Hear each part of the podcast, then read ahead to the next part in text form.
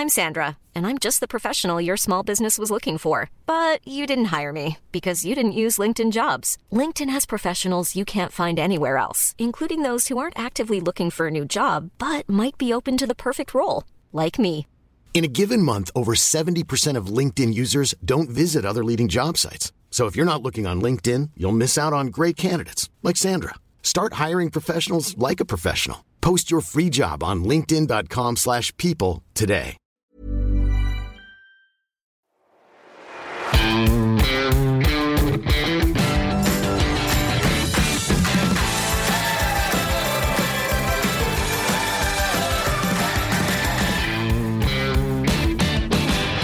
Hallo und herzlich willkommen zu einer ganz speziellen Folge im Finanzrocker Podcast. Mein Name ist Dani Kort und ich war für ein Sabbatical von Ende November bis Anfang Februar das allererste Mal in den USA. Ja, und in dieser Folge soll es einerseits um meinen Roadtrip durch die USA gehen und andererseits um einige amerikanische Aktien, von denen ich ein etwas anderes Bild durch den Aufenthalt bekommen habe. Damit der Podcast jetzt aber nicht in so einer langweiligen Reiseerzählung ausufert, habe ich den Podcast in drei Teile gegliedert. In Teil 1 spreche ich allgemein über den Roadtrip, warum ich ihn gemacht habe, was die Herausforderungen waren, wie die wirtschaftlichen Zusammenhänge dort teilweise aussehen und wie ich das mit dem Geld und den Kreditkarten gemanagt habe, denn das ist ja eine Geschichte, die hat sich in den vergangenen Jahren extrem geändert.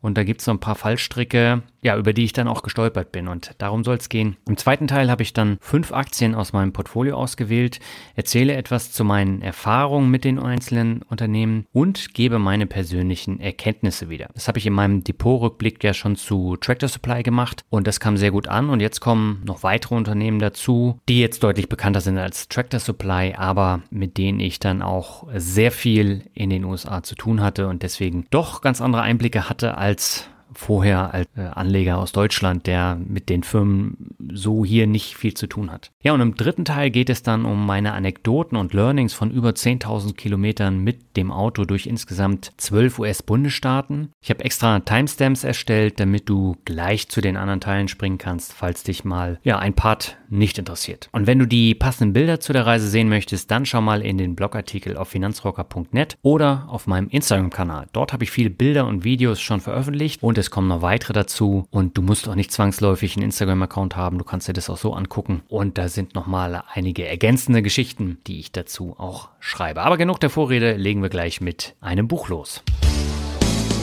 Ja, kommen wir zu Teil 1, das Ganze drumherum und äh, wie ich das gemanagt habe. Äh, das eben angesprochene Buch war tatsächlich das interessanteste Buch, das ich in den vergangenen Jahren gelesen habe. Es hört auf den Namen Lebe lieber ein reiches Leben statt reich zu sterben von Bill Perkins. Er ist ein amerikanischer Millionär mit teilweise sehr interessanten, aber auch vielen merkwürdigen Denkweisen. Das Besondere an diesem Buch ist aber, dass ich beim Lesen so viel drüber nachdenken musste, über das, was dort stand und auch über die Meinung von Bill Perkins und das dann auch versucht habe, immer mit meiner eigenen Meinung so ein bisschen gegenüberzustellen, auch meine eigene Meinung dann zu hinterfragen, aber eben natürlich auch die, die Meinung von Bill Perkins. Und das Buch hat mich so beschäftigt, dass ich mit dem Finanzvisier letzten Sommer eine ausführliche, diskussionsreiche Folge bei der Finanzvisier Rock zu dem Buch aufgenommen habe. Den Link dazu findest du dann in den Shownotes. Jedenfalls war die Quintessenz, was bringt dir die ganze Kohle auf dem Konto, die du so mühsam erspart hast, wenn du morgen stirbst und nichts davon hast. Und gerade angesichts der Corona-Pandemie, den reduzierten Kontakten, der monatelangen Einsamkeit am heimischen Schreibtisch und dem Geld, was man während der Pandemie zwangsläufig sparen konnte, hatte ich wirklich das Gefühl, dass ich komplett unterfordert war, weil einfach nichts Aufregendes oder Spannendes mehr passiert ist. Die Kontakte waren stark eingeschränkt und gerade wenn wir jetzt das Beispiel Reisen nehmen, dann stellt es einen doch vor andere Herausforderungen und sie erweitern wirklich essentiell den Horizont. Und das war alles nicht mehr in der Form möglich wie vor März 2020. Und aus meiner Sicht ist gerade die Investition in Erlebnisse deutlich nachhaltiger, als das ganze Geld immer nur zu sparen, in Aktien zu investieren oder in ETFs. Und das wusste ich auch schon vorher. Das ist mir aber beim Lesen des Buches tatsächlich erst so richtig bewusst geworden. Und ich hatte schon im Vorfeld, genauer gesagt 2018, mit meiner Freundin ein dreimonatiges Sabbatical in Asien und Australien für Ende 2020 geplant. Sie muss es bei ihrem Arbeitgeber rechtzeitig einreichen, weil dann über viele Monate Geld vom Gehalt abgezogen wird. Das wird dann in einen Topf gepackt und während der Auszeit als Gehalt überwiesen. Und wenn man so einen Vertrag erstmal abgeschlossen hat, dann kann man dann nicht mehr dran rütteln, man kann auch nicht wieder zurücktreten, weil äh, der Aufwand wäre einfach viel zu groß für die Unternehmen, das alles wieder äh, rückwirkend abzuwickeln. Und ja, ich konnte bei meinem Arbeitgeber kein Sabbatical ohne Festvertrag einreichen. Ich hatte ja immer Zeitverträge und deswegen habe ich für August 2020 meinen vollständigen Gang in die Selbstständigkeit dann geplant. Ich hatte ja vorher schon ein Jahr in Teilzeit gearbeitet, sodass es jetzt keine komplette Umstellung gewesen wäre und letztendlich auch nicht war. Aber tatsächlich war dieses geplante Sabbatical äh, die Initialzündung für die Selbstständigkeit, weil ansonsten hätte ich es nicht machen können. Und von daher, äh, ja, war alles geplant. Die Vorfreude war da, zumindest äh, für knapp zwei Jahre. Mitte 2019 habe ich dann die Route schon äh, geplant für das Sabbatical. Ich habe die ersten Flüge gebucht und Hotels und äh, weitere Pläne gemacht. Und das Geld für die drei Monate hatte ich mir auch schon über die Jahre zusammengespart. Ja, letztendlich waren wir guter Dinge und freuten uns auf das Sabbatical. Ja, und wie wir alle wissen, kam im März 2020 der erste Corona-Lockdown. Für mich war das aber noch kein Grund zur Panik, denn bis Ende November waren es ja noch über acht Monate. Ja, ich habe eigentlich gedacht, diese Corona-Pandemie ist nach zwei, drei Monaten vorbei, aber das war komplett daneben gelegen mit dieser Denkweise. Und äh, ja, es kam, wie es kommen musste. Ein asiatisches Land nach dem anderen hat die Grenzen dicht gemacht und ja, gerade in Australien sind die Grenzen bis heute noch geschlossen. Und jetzt ging es um die Frage, wie wir mit den teuren Buchungen und dem Sabbatical von meiner Freundin umgehen, weil Verschiebungen eigentlich nicht möglich sind. Und drei Monate zu Hause rumhängen wäre ein teures und anstrengendes Vergnügen geworden, zumal ich ja hier zu Hause auch arbeite. Und ja, glücklicherweise war es wieder erwarten möglich, das Ganze wegen der besonderen Situation um ein Jahr zu verschieben. Aber leider änderte sich während der nächsten acht Monate die Situation auch nicht mehr. Und die asiatischen Länder hatten entweder komplett zu oder es gab Bedingungen, die eine reibungslose Reise durch mehrere Länder nicht möglich gemacht haben. Also, was macht man an dieser Stelle? Grundsätzlich hätte ich von mir aus gesagt, ja, ähm, also wenn kein Sabbatical dahinter gestanden hätte, dann hätten wir es äh, wahrscheinlich nochmal um ein Jahr äh, verschoben. So ging das aber nicht. Und äh, zu dem Zeitpunkt, als wir geplant hatten, waren auch die Grenzen in den USA für Touristen geschlossen. Aber insgeheim bereiteten wir uns schon auf eine umfassende Änderung der Pläne vor. Weil sonst hätten wir wieder vor der Situation gestanden, dass wir drei Monate zu Hause sitzen und nichts hätten machen können. Und Anfang September 2021 gab es dann so die ersten Gerüchte, dass die USA die Grenzen für vollständig Geimpfte mit PCR-Test innerhalb der nächsten Monate öffnen. Und im Oktober wurde dann der Öffnungstermin auf den 8. November gelegt. Also stand für uns fest, es geht in die USA. Also Flug gebucht, Route geplant, Hotels gebucht und dann festgestellt, dass die USA das festgelegte Budget ganz schnell sprengen. Und deswegen planten wir statt drei Monaten nur noch zwei, weil es sonst einfach viel zu teuer geworden wäre. Und das ist eine Geschichte, äh, da komme ich oft im weiteren Verlauf dieser Podcast-Folge nochmal drauf zu sprechen, den ich auch völlig falsch eingeschätzt hatte. Und ja, das Thema Inflation hat da auch einen immensen Einfluss. Und Inflation ist ja so ein Thema, was immer so unter dem Radar läuft. Man beschäftigt sich nicht groß damit. Inflation gibt es halt, aber bei unter zwei Prozent, so wie in den letzten Jahren, macht es halt nicht viel aus. In den USA lag die Inflation bei über sieben Prozent äh, Ende letzten Jahres. Und das macht in allen Bereichen extrem viel aus, vor allem weil die USA halt generell schon teuer sind. Und ja, jetzt kommen wir natürlich auch schon in den Finanzbereich, der bei der Planung und Umsetzung einer solchen Tour ja eine entscheidende Rolle spielt. Und die Inflation ist ja in Deutschland so stark gestiegen wie seit 30 Jahren nicht mehr. Und das Gleiche gab es auch in den USA. Wie gesagt, da war es dann sogar noch höher. Und die Gründe dafür, die sind vielfältig. Aber die gravierendsten Auswirkungen hatte die Inflation auf die Autovermietung. Bei Autovermietung ist es ja so, dass Neuwagen gekauft werden, diese für circa ein Jahr vermietet und dann an Gebrauchtwagenhändler verkauft werden. Das Problem bei den Autos, alle Neuwagen benötigen Halbleiterchips für Motor, Sicherheit, Bremsen, Infotainment, Komfort oder eben auch die Elektronik. Da gibt's ja mittlerweile so viel im Auto. Es sind ja nicht mehr nur die elektronischen Fensterheber, sondern da steckt noch viel, viel mehr dahinter. Und durch den vorherrschenden Chipmangel konnten jedoch viel weniger Autos gebaut werden als geplant. Wegen der starken Chip-Lieferschwierigkeiten stiegen die Preise für Neuwagen in den USA, aber vor allem stiegen auch die Preise für Gebrauchtwagen. Allein bis Juni 2021 stiegen die Gebrauchtwagenpreise in den USA um ungelogen 45 Prozent. Und ja, je weniger Neuwagen verkauft werden, umso größer ist dann die Nachfrage nach Gebrauchtwagen. Und das lässt die Preise bei Gebrauchtwagen dann eben explodieren. So, jetzt kam aber bei den Autovermietungen noch erschwerend hinzu, dass während der Corona-Pandemie ein Großteil der Flotten der Vermieter aufgelöst wurden. Vor allem, weil es durch die Preissteigerung auch lukrativ war und auf der anderen Seite, weil eben keine ausländischen Touristen ins Land kommen durften, wurden kaum Autos benötigt. Und diese Gemengelage führte dann zu einer Explosion der Mietwagenpreise. Und es ist ja nicht das erste Mal, dass ich ein Auto gemietet habe. Also in Neuseeland konnte ich vor einigen Jahren ein Auto zum Preis von, ich glaube, es waren 800 Euro für sechs Wochen mieten. Und damit sind wir dann 6000 Kilometer über beide Inseln gefahren. Und das ist ein absolut annehmbarer Preis, ja. Und Inflation hin oder her, die Steigerung, die, die jetzt in den USA kam, die war einfach extrem. Und auch ein Auto in Irland haben wir vor ein paar Jahren gemietet für ein paar hundert Euro für knapp zwei Wochen. Ja, und dann habe ich die Preise gesehen und ein Mittelklasse-Auto, wirklich Mittelklasse, für den ersten Teil des Roadtrips sollte zwischen 3.400 Euro und 3.700 Euro liegen. Und da bekam man für einen Gebrauchtwagen vor einigen Jahren.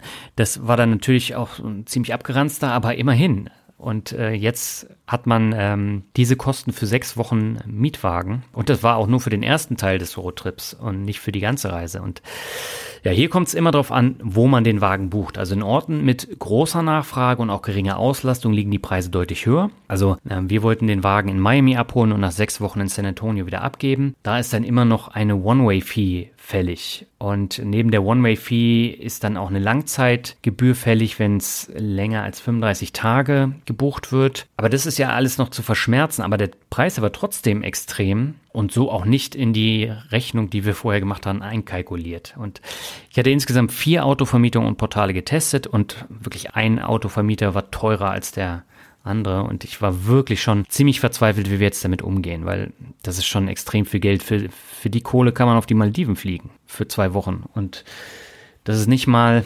übertrieben. Zum Glück unterhielt ich mich dann auf unserem Bloggertreffen in Kassel mit ähm, Basti Kunkel von Versicherung mit Kopf, der mir den Tipp gab, doch mal die App Keek zu testen, also Q-E-E-Q. Er hatte damit gute Erfahrungen gemacht und die App funktioniert ähnlich wie beispielsweise Expedia. Das heißt, man gibt die Parameter ein und Keek sucht die Angebote von, ich glaube, es waren acht Autovermietungen raus und siehe da, die Angebote für sogenannte Diamond-Kunden lagen teilweise 1000 Euro niedriger als direkt bei den Vermietern.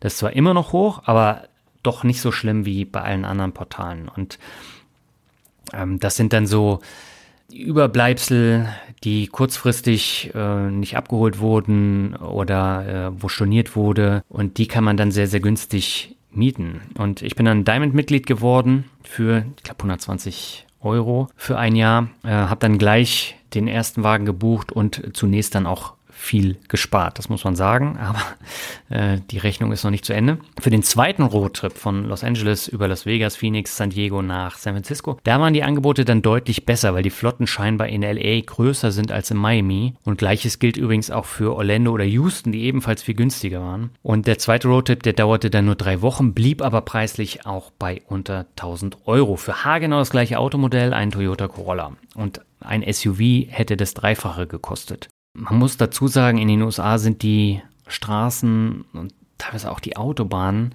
so schlecht, da sind lauter Löcher drin und mit einem SUV ist das Fahren da einfach viel, viel einfacher, aber das war einfach nicht im Budget drin, muss man ganz einfach sagen und äh, der SUV, ein ganz normaler, kein super extra Modell hätte für den ersten Roadtrip über 6000 Euro gekostet und das ging einfach nicht. So und äh, Toyota Corolla war wirklich auch das beste Modell, was wir stattdessen haben konnten. Kleiner Tipp am Rande für die Abholung. Alle drei Autoverleiher, bei denen wir waren, haben noch eine Abverkaufsshow abgeliefert. Das heißt, wenn man den Wagen abholt, dann ähm, soll man Mautgebühren zahlen für die Mautautobahn oder Brücken, weitere Versicherungen und bei einem äh, sogar der zweite Fahrer, der extra gezahlt werden sollte. Und das war für, ich glaube, äh, zwei Wochen oder knapp drei Wochen nochmal 250 Euro. Da haben wir dann gesagt, nee, beim besten Willen, das zahlen wir nicht. Und da hat er mit seinem Chef gesprochen und dann haben wir es doch bekommen. Bei den anderen beiden Autovermietungen, äh, bei der ersten Autovermietung war der Fahrer mit drin, bei der dritten hätten wir auch extra zahlen müssen, haben wir gesagt, für die drei Tage macht das keinen Sinn. Ja, wenn man da nicht aufpasst, dann erhöhen sich die Kosten für den Mietwagen nochmal ordentlich. Und bei Kik lassen sich Versicherungspakete bei der AXA schon vorab buchen. Da sind dann beim richtigen Paket schon alle Absicherungen mit drin, aber es ist total verwirrend. Also ähm, da muss man wirklich aufpassen. Mir war halt wichtig, dass die Road Assistance drin war. Die war beim ersten Angebot nicht mit drin. Die mussten wir gesondert bezahlen. Beim zweiten ähm, war es da mit drin. Beim dritten war es auch mit drin. Und äh, da muss man immer gucken. Aber wichtig ist, dass man sich da nicht äh, nochmal abkassieren lässt. Sonst ist man nämlich äh, wieder bei dem ursprünglichen Preis von 3700 Euro. Ja? Und äh, das muss da nicht sein. Und ja, noch ein Wort zu den Mautstraßen. Außer in Florida und auf den Brücken von San Francisco waren die Mautgebühren völlig unnötig.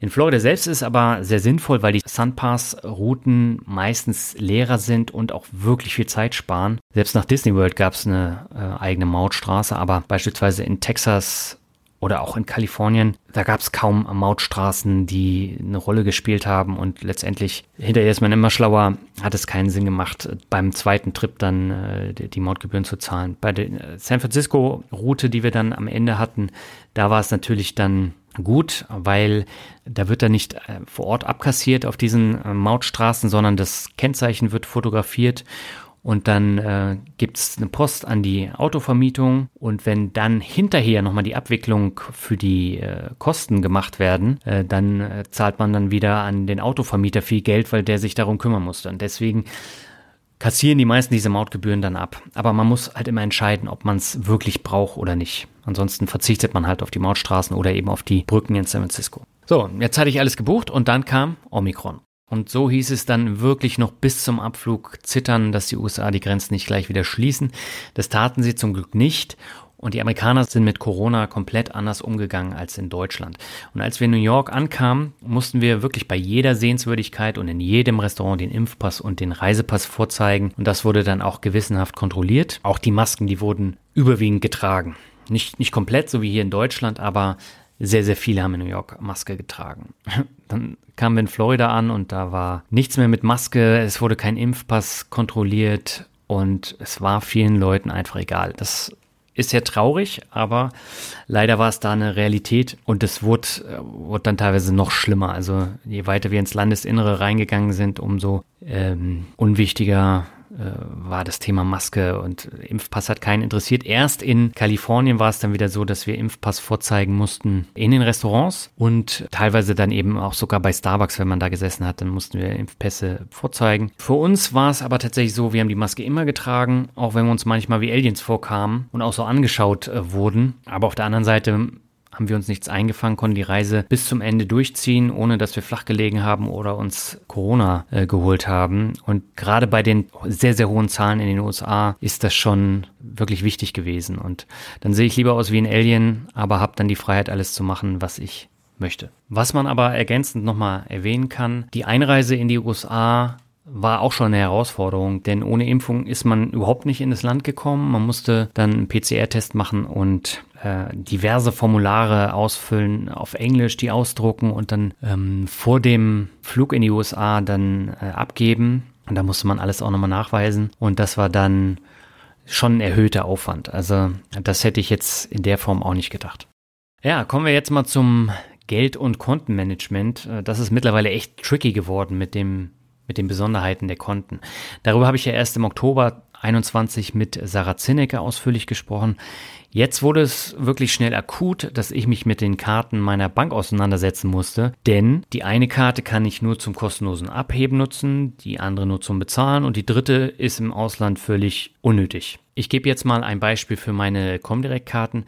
Da habe ich mittlerweile drei unterschiedliche Karten, eine EC-Karte, eine Visa-Debit und eine kostenpflichtige Visa-Karte. Und äh, die EC-Karte lässt sich in den USA gar nicht benutzen, weshalb ich sie gleich zu Hause gelassen habe. Mit der Visa-Debit kann man dreimal im Monat weltweit kostenlos Geld abheben. Das gilt aber nur für die deutsche Seite, denn an jedem amerikanischen ATM müssen Gebühren gezahlt werden. In äh, Williams am Grand Canyon wollte der Automat sogar 7 Dollar Gebühr haben. Da habe ich dann gleich darauf verzichtet.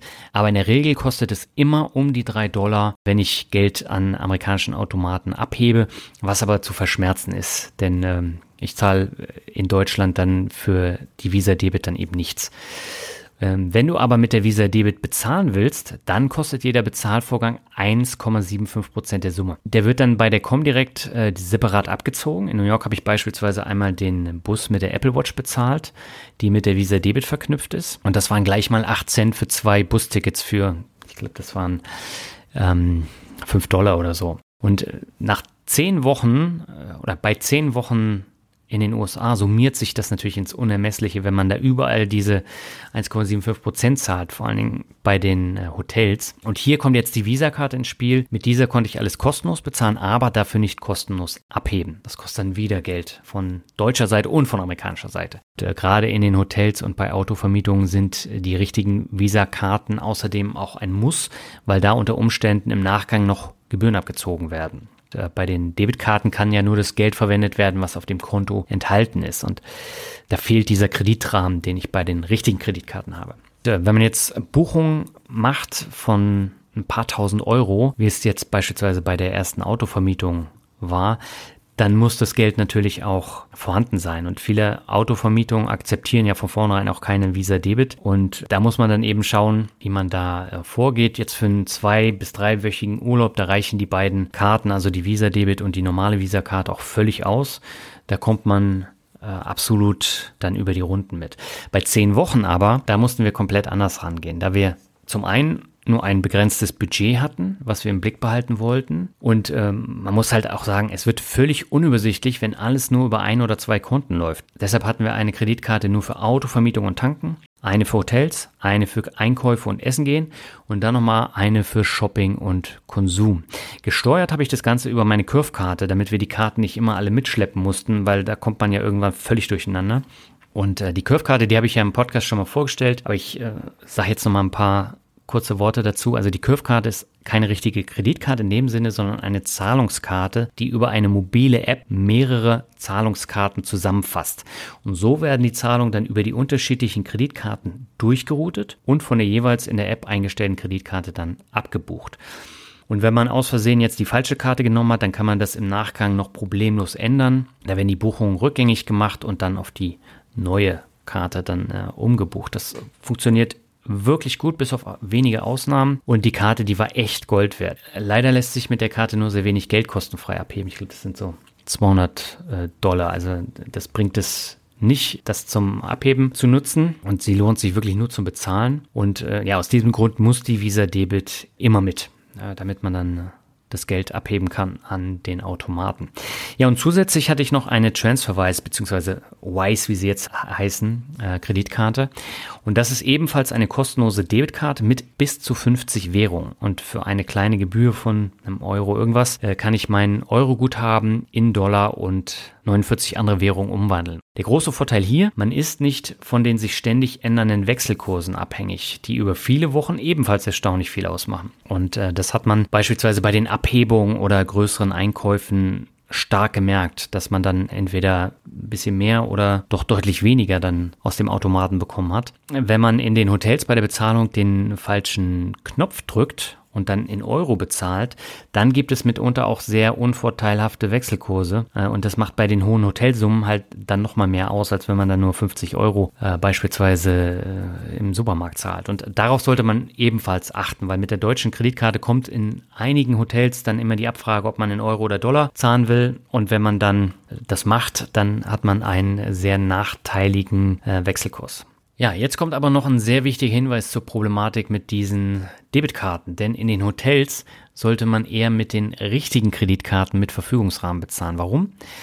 Weil in den USA häufig ein Deposit abgezogen wird, das man wieder zurückbekommt, wenn man das Zimmer heil hinterlassen hat. Also fast jedes Hotel hat ein Deposit abgebucht. Das ging von 17 Dollar bis hin zu 400 Dollar. Und Das muss man sich mal vorstellen. Man muss tatsächlich so viel Geld auf den Kreditkarten vorhalten, weil bei den Debitkarten dauert es bis zu zwei Wochen, bis man das Geld von diesem Deposit wieder zurückbekommt. Bei den Kreditkarten geht es hingegen deutlich schneller. Teilweise wird dann in den Hotels auch auf diesen Aspekt hingewiesen, meistens aber nicht. Und wenn man dann tatsächlich nur ein enges Budget hat und man hat nur eine Debitkarte und das Geld ist alle, weil ganz viel Deposit äh, abgebucht wurde und man hat das vorher nicht einkalkuliert, dann steht man ganz schön blöd da. Und äh, bei 22 Hotels in den zwei Monaten, da wird es echt schnell unübersichtlich, weshalb alles nur über eine richtige Kreditkarte laufen konnte. Einerseits, um alles nachvollziehen zu können, andererseits eben auch, um diese Deposits abzufedern. Und in San Antonio hatte ich beispielsweise mit der Curve-Karte bezahlt und da wurden 400 Euro Deposit abgebucht. Also ich glaube zweimal das Hotelzimmer und einmal dann nochmal 50 Dollar ähm, Deposit. Und damals wusste ich das noch nicht. Und äh, das hat dann wirklich zwei Wochen gedauert, bis das Geld wieder da war. Und 400 Euro sind eine Menge Geld. Das war äh, ein Hotelaufenthalt äh, in einem guten Hotel. Und ja, wenn alles knapp kalkuliert wird, dann bricht einem so etwas schnell das finanzielle Genick. Und deswegen achtet bloß darauf, dass ihr äh, da genügend äh, einplant und dass ihr eine richtige Kreditkarte nehmt. Bleiben wir nochmal bei den Hotels. Ich habe die ganze Route mit allen Hotels durch die zwölf US-Bundesstaaten über Booking vorgebucht. So bestand einfach nicht die Gefahr, die Zeit und Strecke aus den Augen zu verlieren, weil wir ja auch verschiedene Termine hatten. Wir wollten nach Disney World, wir hatten äh, Konzertkarten für ein Konzert in Tampa und das musste vom Timing halt so passen, dass das alles auch erreichbar ist und deswegen habe ich das alles vorgeplant und äh, ich habe auch nur Hotels gebucht, die ich bis kurz vorher auch wieder stornieren konnte. Das ist natürlich auch nochmal ein wichtiger Fakt, ähm, weil die erste Teilstrecke bis San Antonio, die habe ich schon im Oktober gebucht, bevor die USA die Grenzen wieder geöffnet hatten. Und wenn etwas schiefgelaufen wäre, wäre ich ohne Verlust da wieder rausgekommen. Ich musste außerdem wegen Weihnachten äh, rechtzeitig buchen, weil Florida halt ein sehr beliebtes Urlaubsziel im Dezember ist. Und da war vor allen Dingen bei Airbnb schon eine ganze Menge ausgebucht. Und ähm, das sind auch so Sachen, die man dann berücksichtigen sollte, wenn man die Route bucht und auch die Hotels. Und ich habe mich im Vorfeld auch verstärkt mit Airbnb beschäftigt. Aber dort waren die Unterkünfte deutlich teurer. Und ähm, da kommt immer so eine Reinigungspauschale mit dazu. Dadurch sind alle oder fast alle Airbnb-Unterkünfte wirklich teurer gewesen als die Hotels über Booking. Und äh, man muss halt dazu sagen, viele Amerikaner stellen sich einfach ein Tiny House in den äh, Garten, vermieten es dann für viel Geld. Und wenn äh, dann die Touristen kommen mit mehreren Koffern, dann passen die Koffer einfach nicht in das Tiny House. Und ähm, das ist auch nochmal so ein äh, Fakt, den man bedenken sollte, denn die Hotels, die sind, oder die Hotelzimmer, die sind viel, viel größer. Und äh, es gibt natürlich sehr herausragende Airbnb-Unterkünfte in, in Baumhäusern und äh, ganz einmalige Standorte, aber die waren eben lange im Voraus schon ausgebucht und so war das einzige Airbnb, das ich dann wirklich gebucht hatte, eine Blockhütte in Fredericksburg, Texas. Ehrlich gesagt äh, hat es mir dann auch gereicht, weil äh, da war genau dieses Problem. Die war so klein und kalt, dass wir gar nicht wussten, wohin wir mit unserem Gepäck sollen die Hotels in dem deutschen Kaff westlich von Austin und nördlich von San Antonio waren so teuer, dass Airbnb einfach die beste Alternative war. Äh, da habe ich mir dann gesagt, ja gut, dann buchen wir das. Und äh, diese kleine Blockhütte war teurer als viele wirklich gute Hotels. Ähm, aber dabei haben wir es dann auch belassen. Ja, und was das Thema Hotels angeht, während der Reise habe ich einige Learnings mitgenommen, nicht nur was das Thema Deposit jetzt angeht, sondern auch noch diverse andere. Denn Booking ist natürlich eine große Marketingmaschine, die viel Schaumschlägerei betreibt. Und die Bonusgeschichten für die sogenannten Genius-Mitglieder sind größtenteils auch für normale Hotelgäste, wie das groß angepriesene kostenlose Frühstück in unterschiedlichen Ausprägungen, äh, das meistens sowieso 0815 ist. Ähm, das hat aber nichts mit dem Genius-Status zu tun, äh, auch wenn das vom Booking dann immer damit äh, beworben wird. Und ich bin jetzt äh, Genius-Mitglied der höchsten Kategorie. Man merkt ein bisschen was bei dem äh, Zimmerpreis, aber das war es dann auch schon. Und ähm, was ich halt tatsächlich sagen muss, viele Hotelketten in den USA, wie jetzt Hilton oder Windham, haben eigene Apps und Mitgliedschaften, bei denen man dann noch mehr sparen kann als bei Booking selber. Und ähm, so habe ich dann einige Sachen während der Reise noch umgebucht und direkt über die Apps oder die Hotelseiten dann gebucht. Ich habe da ein kleines Beispiel aus Las Vegas. Dort hatte ich ein ziemlich altes ich will nicht sagen abgegammeltes Hotel, aber es war so eine, so eine Raucherbude am alten Las Vegas Strip gebucht. War auch relativ teuer und ich war noch nie in Las Vegas, deswegen habe ich da auch nicht geguckt, äh, wo müssen wir jetzt dahin. Und äh, hätte ich gewusst, dass der alte Las Vegas Strip meilenweit vom heutigen Strip entfernt äh, wäre oder ist, ähm, und das Hotel auch kein Hingucker ist, äh, dann hätte ich sofort was anderes gebucht. Ich musste mich dann in einem Hampton Inn Suites, die gehören zu Hilton, bei dem sogenannten Honors Mitgliederprogramm anmelden, einfach um kostenloses Internet zu bekommen. Und als ich dann angemeldet war, kam der Hinweis, dass ich über die App äh, Hilton Honors günstige Hotels unter anderem in Las Vegas buchen kann. Das Ganze habe ich mir dann angeschaut und ich habe mich dann für ein Hilton Hotel direkt gegenüber vom MGM Grand entschieden. Und äh, das war deutlich günstiger als dieses Raucherhotel am alten Las Vegas Strip und äh, war eben auch mitten im Geschehen drin und nicht 20 Minuten mit dem Auto entfernt. Und zusätzlich hatten wir dann den Vorteil, das Zimmer war im 18. Stock mit einem sagenhaften Blick auf den Flughafen. Okay, das ist jetzt nicht so das tollste Motiv äh, aus dem Hotelzimmer, aber es war schon sehr interessant, weil da wirklich ständig die Flieger hoch und runter gegangen sind. Aber man hat eben auch einen grandiosen Sonnenaufgang hinter den Bergen in der Wüste gehabt und das, das war einmalig. Und äh, hier sieht man eben, manchmal sind die Details entscheidend und wenn man in Las Vegas ein Hotel bucht und man macht das übers Wochenende, dann kostet es mehr als das Dreifache. Äh, auch hier ein Beispiel, der eigentliche Zimmerpreis in der Woche betrug nur 37 Dollar. Da kommt dann aber noch die Las Vegas Steuer in Höhe von, ich glaube, 42 Dollar pro Nacht dazu. Das macht also knapp 80 Dollar ähm, die Nacht. Am Wochenende aber, da kostet die Nacht 138 Dollar plus Las Vegas Steuer. Dann sind wir nämlich schon bei fast äh, 180 Dollar. Und äh, das hätte ich das vorher gewusst, dann hätte ich äh, natürlich nicht äh, von Freitag bis Samstag ähm, das gebucht. Also wir waren von Mittwoch bis Samstag da und eine Nacht hat dann überlappt, sondern da hätte ich dann von Dienstag bis Freitag gebucht. Da hätten wir nochmal ordentlich was gespart. Aber das sind Learnings, die äh, macht man dann einfach, wenn man so einen Trip macht. Ja, und auch das Hotel in San Francisco habe ich über Hilton gebucht, also über diese App, was ebenfalls eine gute Entscheidung war, denn auch das ursprüngliche Hotel, das ich über Booking gebucht hatte, das war eine ziemlich teure Absteige mit zahlreichen Problemen, äh, unter anderem Overnight Parking, äh, 30 Dollar und das sah auch nicht gut aus, aber dazu komme ich später nochmal beim äh, San Francisco Teil. Im äh, Hilton Hampton Inn konnte ich dafür mit dieser App die Zimmertür über die App äh, öffnen. Also alle verschlossenen Räume, also Fitnessstudio, Hoteltür und die Zimmertür konnte ich mit dem Handy öffnen und das war natürlich super. Man wird darüber hinaus auch noch benachrichtigt, wenn das Zimmer fertig ist und muss dann nicht mehr zur Rezeption und kann dann teilweise schon Stunden früher ins Zimmer. Und das macht natürlich sehr viel aus, wenn man ähm, um 12 oder 1 ins Zimmer kann, statt erst um 15 Uhr. Und das ist dann natürlich auch nochmal ein schön, schöner Bonus. Letztendlich ist es Spielerei, ähm, mit dem Handy die Tür öffnen, aber Männer stehen ja auf sowas und ich fand das eigentlich ganz cool. Ja, soweit erstmal zu den Grundlagen. Jetzt möchte ich nochmal kurz auf die Reiseroute und die Daten und Fakten eingehen. Ähm, also ich habe äh, schon gesagt, wir sind nach New York geflogen und ähm, waren dann ein paar Tage in New York, sind dann nach Miami geflogen, haben dort den Mietwagen gleich abgeholt und haben da dann den eigentlichen Roadtrip äh, begonnen. Mit dem Mietwagen ging es dann ähm, zu den Keys. Also die Keys haben wir komplett gemacht. Äh, dann äh, nach Naples, Orlando, Savannah. Äh, das ist dann Georgia. Und da haben wir dann nochmal einen kurzen Ausflug nach South Carolina gemacht.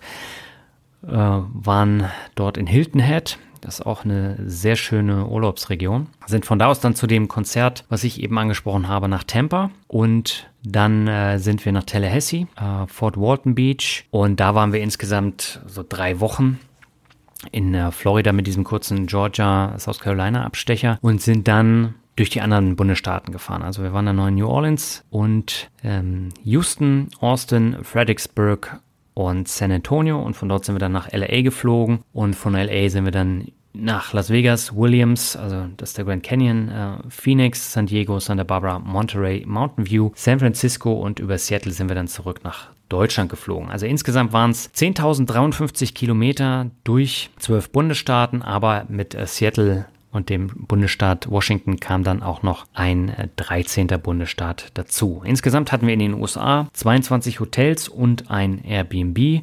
Und äh, ja, das sind so die Zahlen, Daten, Fakten, äh, die wir da hatten.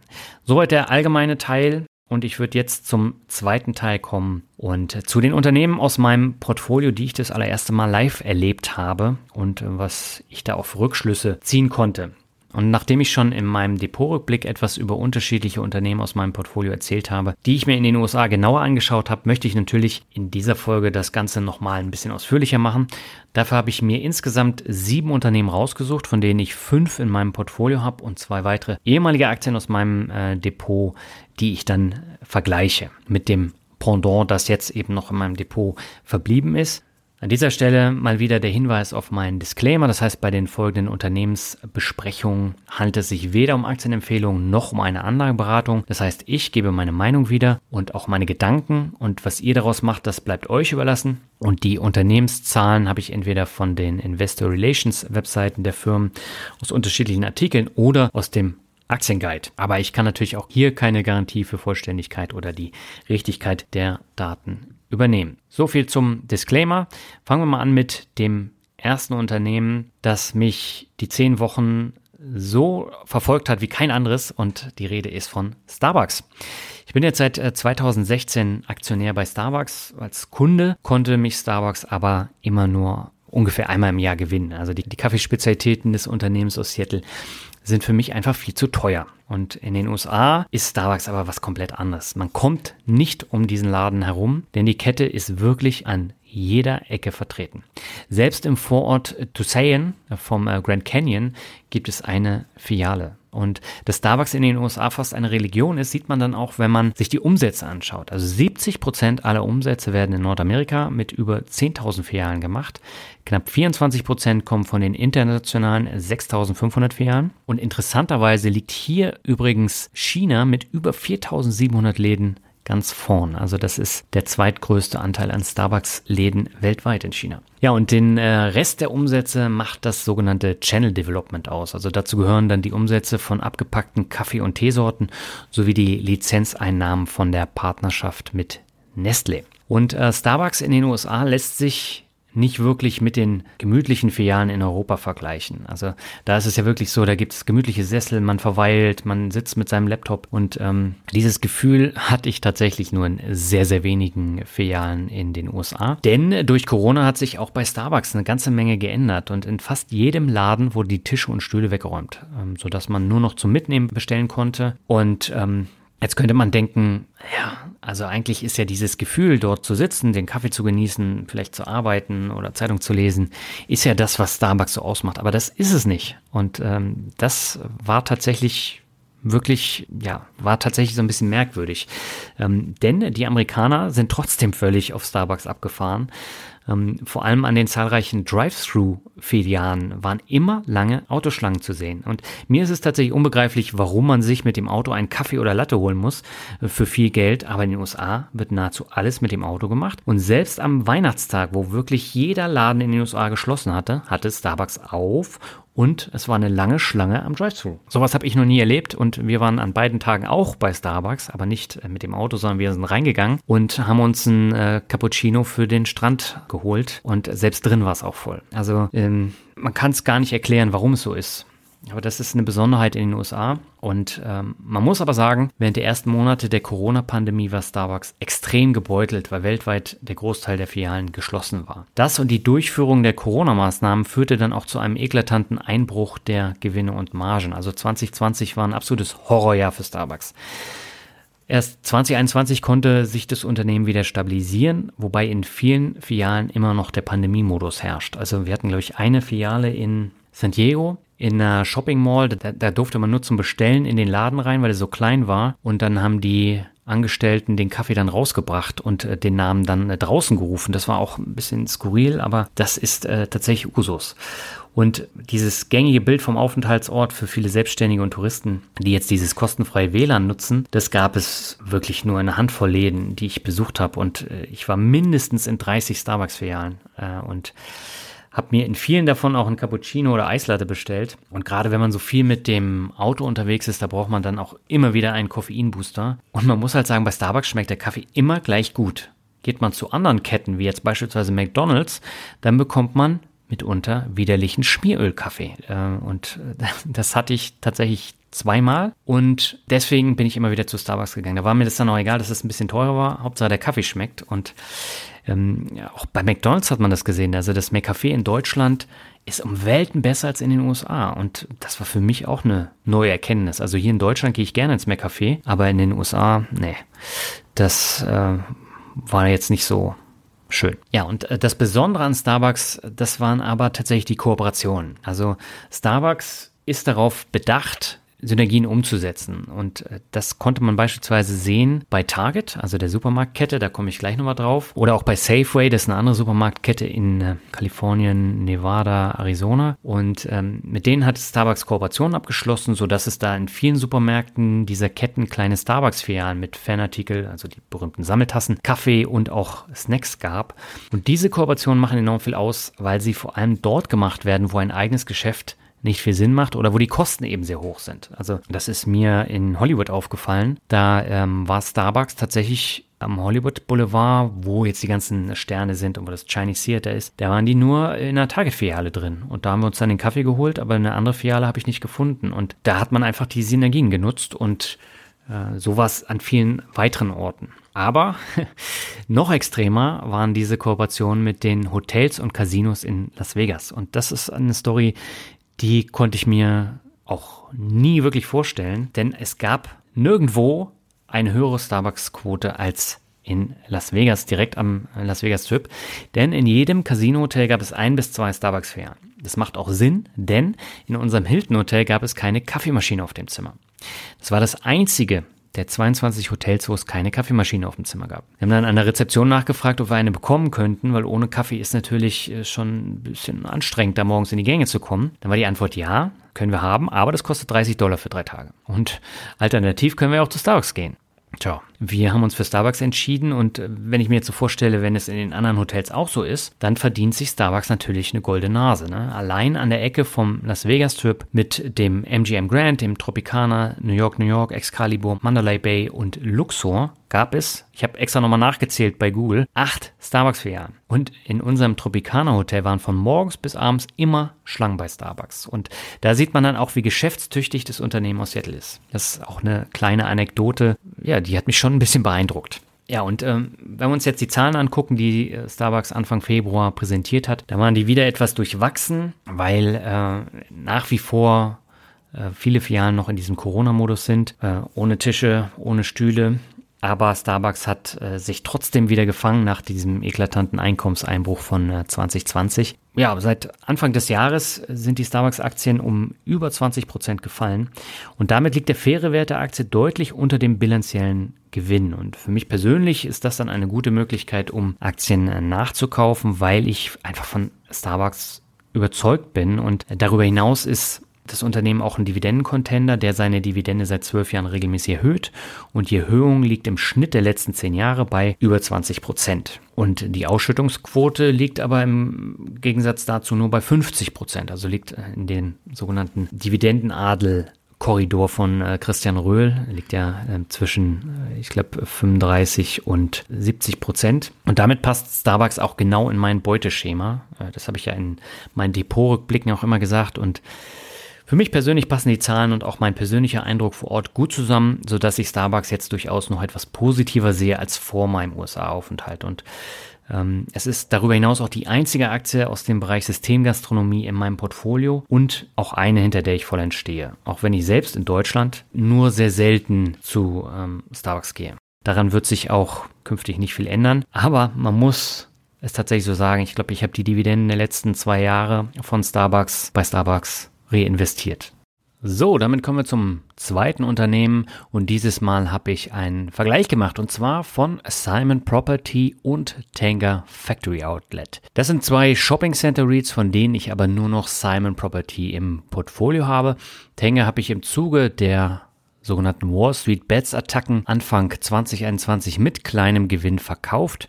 Damals habe ich beide Werte auf Basis der Kennzahlen in mein Depot gelegt und weil beide Unternehmen dank schlechter Zahlen schon vor der Corona-Krise sinkende Kurse hatten. Ich war aber vorher weder in einem der beiden Shopping-Center noch hatte ich ein gutes Gefühl für die Unterschiede zwischen diesen beiden REITs. Und äh, das bekommt man erst mit, wenn man wirklich vor Ort einkaufen geht und auch mehrere unterschiedliche Center dann in verschiedenen Bundesstaaten besucht hat. Bei Tenga Factory Outlet wurde ja in einschlägigen Foren immer wieder kritisiert, dass alle Center in der tiefsten Pampa liegen und da keiner zum Shoppen extra hinfährt.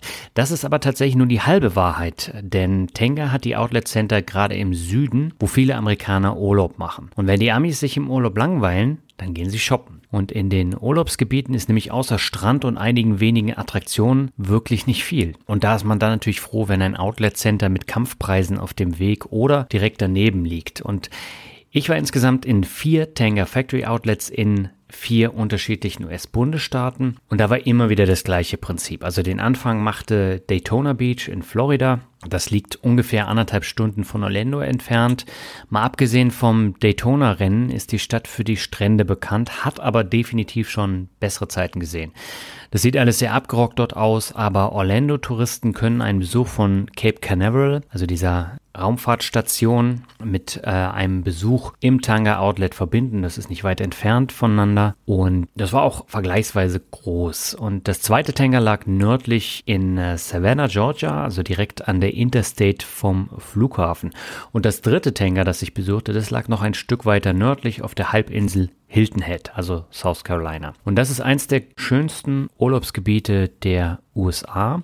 Es hat aber keinen eigenen Flughafen, sondern alle Urlauber, die nicht mit dem Auto ankommen, müssen nach Savannah fliegen, dort einen Mietwagen nehmen und fahren automatisch an zwei großen Tanger Outlets vorbei. Also wie gesagt, das eine liegt direkt an der Ausfahrt von dem äh, Flughafen in Savannah an der Autobahn und das andere liegt direkt an der Zufahrtsstraße zu Hilton Head. Und da gibt es nur eine Straße zu dieser Insel.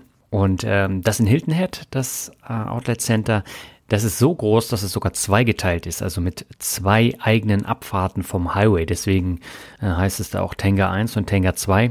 Das war auch ähm, eine ganz neue Erkenntnis. Also das war von der Fläche her das Größte, was ich gesehen habe. Ja, und dieses Prinzip mit strategisch günstigen Lagen sieht man übrigens auch, wenn man sich die nächsten beiden nördlich gelegenen Outlets in Charleston und Myrtle Beach anschaut. Und äh, vor allem in Ferienzeiten sind die Outlets voll mit Touristen. Aber auch außerhalb der Ferienzeiten war dort gut was los. Und auch das vierte Tanger Outlet, das ich besuchte, das lag in der Nähe von Pensacola Destin im Nordwesten von Florida. Das ist ebenfalls eine wunderschöne und riesengroße Urlaubsregion. Leider liegt das Center anderthalb Stunden entfernt in Alabama, also mitten im Nirgendwo. Da ist gar nichts außer einem Vergnügungspark der dann da äh, aufgetaucht ist. Und ein Stückchen weiter sind dann wieder Strände. Auch Alabama hat ja Strände und die sind da nicht weit entfernt. Aber die Hotels in Florida, die machen fast alle Werbung für dieses Tanger Outlet in Alabama. Und ja, das war dann auch riesig und wirklich voll mit Menschen.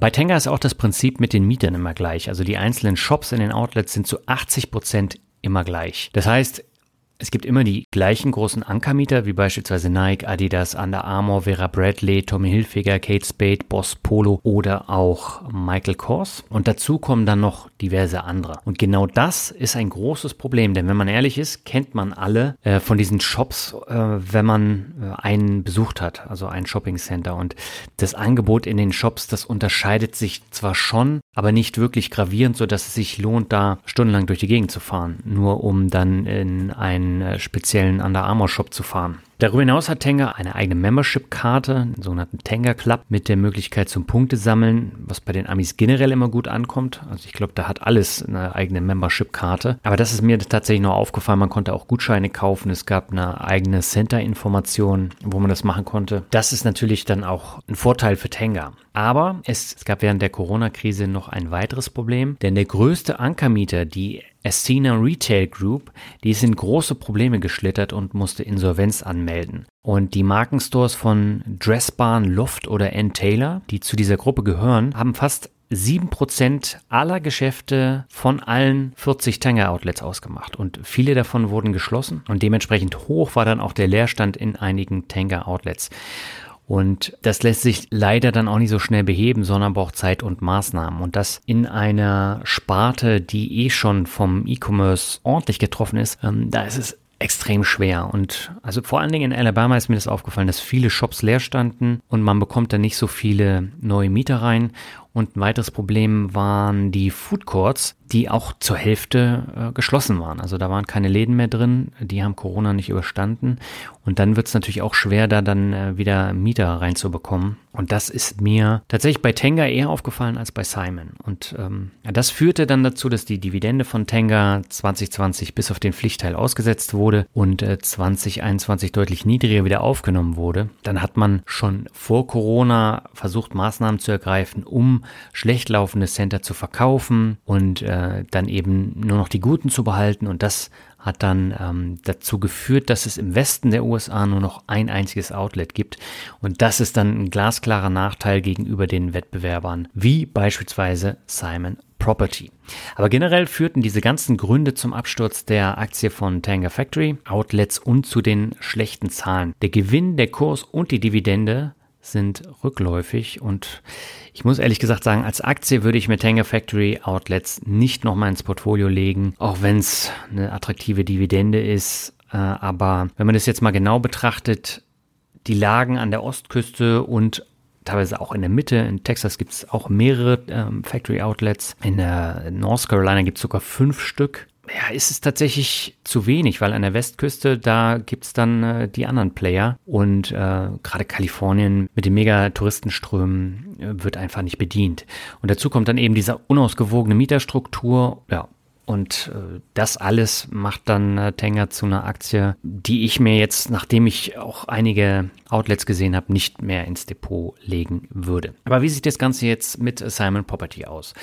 Nun, da war ich sogar in mindestens fünf Shopping- bzw. Outlet-Centern quer durch den Süden der USA. Nicht immer stand dran, dass es zu Simon gehört, weshalb es durchaus auch mehr sein können, die ich besucht habe ähm, weil wir waren noch in deutlich mehr Malls und äh, Shopping-Centern, aber da konnte ich nicht erkennen, wo die jetzt dazugehören. Wir waren unter anderem in Nevada vor Las Vegas, waren wir auch in einem Outlet-Center und das war in dem Tangerway und alle Tanger Factory Outlets sind in dem Tangerway, ähm, aber dieses Outlet, das wurde verkauft und das ist komplett runtergewirtschaftet. Also da wurde nicht mehr viel gemacht und ich glaube, das war das einzige Outlet, wo wir auch überhaupt nichts gekauft haben, weil es einfach unattraktiv war und teuer. Im Unterschied jetzt zu äh, Simon, da ist es tatsächlich so, dass die Center meistens noch deutlich größer sind als die von Tanger und zum größten Teil eben auch hochwertiger.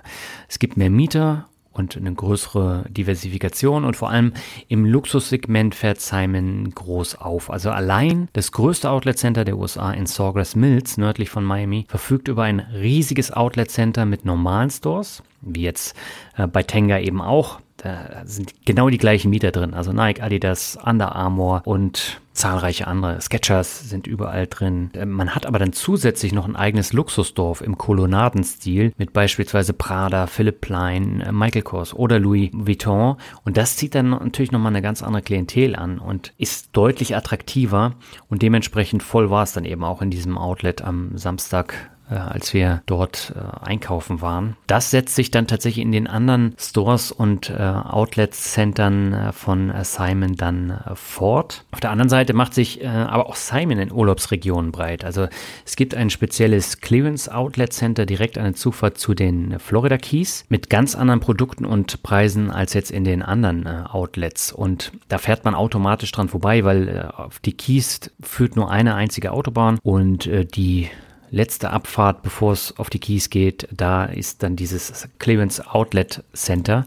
Da gab es dann nochmal ganz andere Preise als jetzt beispielsweise in Sawgrass Mills, was dann nördlich von Miami war. Und das war jetzt südlich von Miami. Und ähm, in Austin, der Hauptstadt Texas, verfügt Simon Property beispielsweise auch über die größte Mall der Stadt. Und in Las Vegas hat Simon sogar zwei riesengroße Premium Outlets im Norden und im Süden. Das sind nahezu die gleichen Geschäfte. Aber das scheint sich ja zu lohnen, dass dann die ganzen äh, Touristenmassen beide beide Outlets dann auch nutzen. Und ja, also das waren sehr, sehr gute Outlets und äh, waren natürlich auch ähnliche Läden jetzt wie bei Tenga, aber dann eben nochmal die Luxusmieter dazu.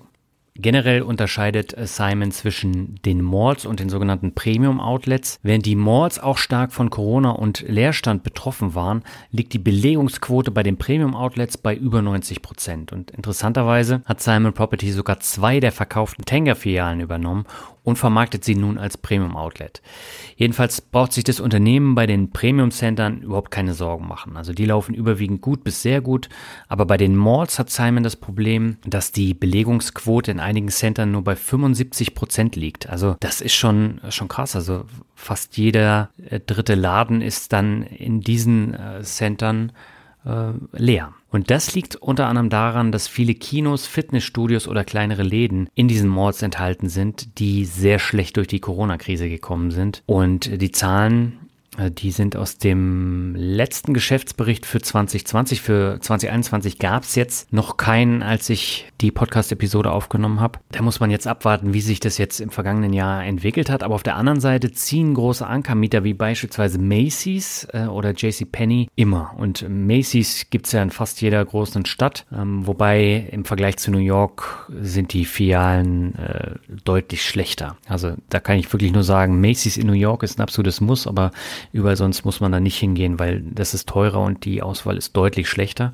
Aber das ist eben auch ein sehr großer Ankermieter von Simon Property. Auffällig äh, sind bei Simon auch die hohen Schulden, was aber auch mit den zahlreichen Investitionen zusammenhängt, die man getätigt hat. Und bei den Immobilien sind die Investitionen natürlich immer sehr, sehr hoch. Ähm, deswegen bin ich sehr gespannt auf die neuen Zahlen im Geschäftsbericht, die jetzt in Kürze kommen. Und auch Simon musste die Dividende während der Corona-Pandemie kürzen, kam aber doch besser durch die Krise als Tanger, was man dann auch am Kurs sehen kann. Also der Kurs, der ging ja auf 50 Euro runter im März 2020. Also das waren 60 Prozent äh, Verlust in meinem Portfolio mit der Aktie. Tenga war sogar noch ein bisschen schlimmer betroffen, hat sich aber seitdem wiederholt und äh, lag zwischenzeitlich sogar bei 140 Euro wieder. Ich habe da leider nicht nachgekauft, weil ich mir unsicher war, wie sich das entwickelt.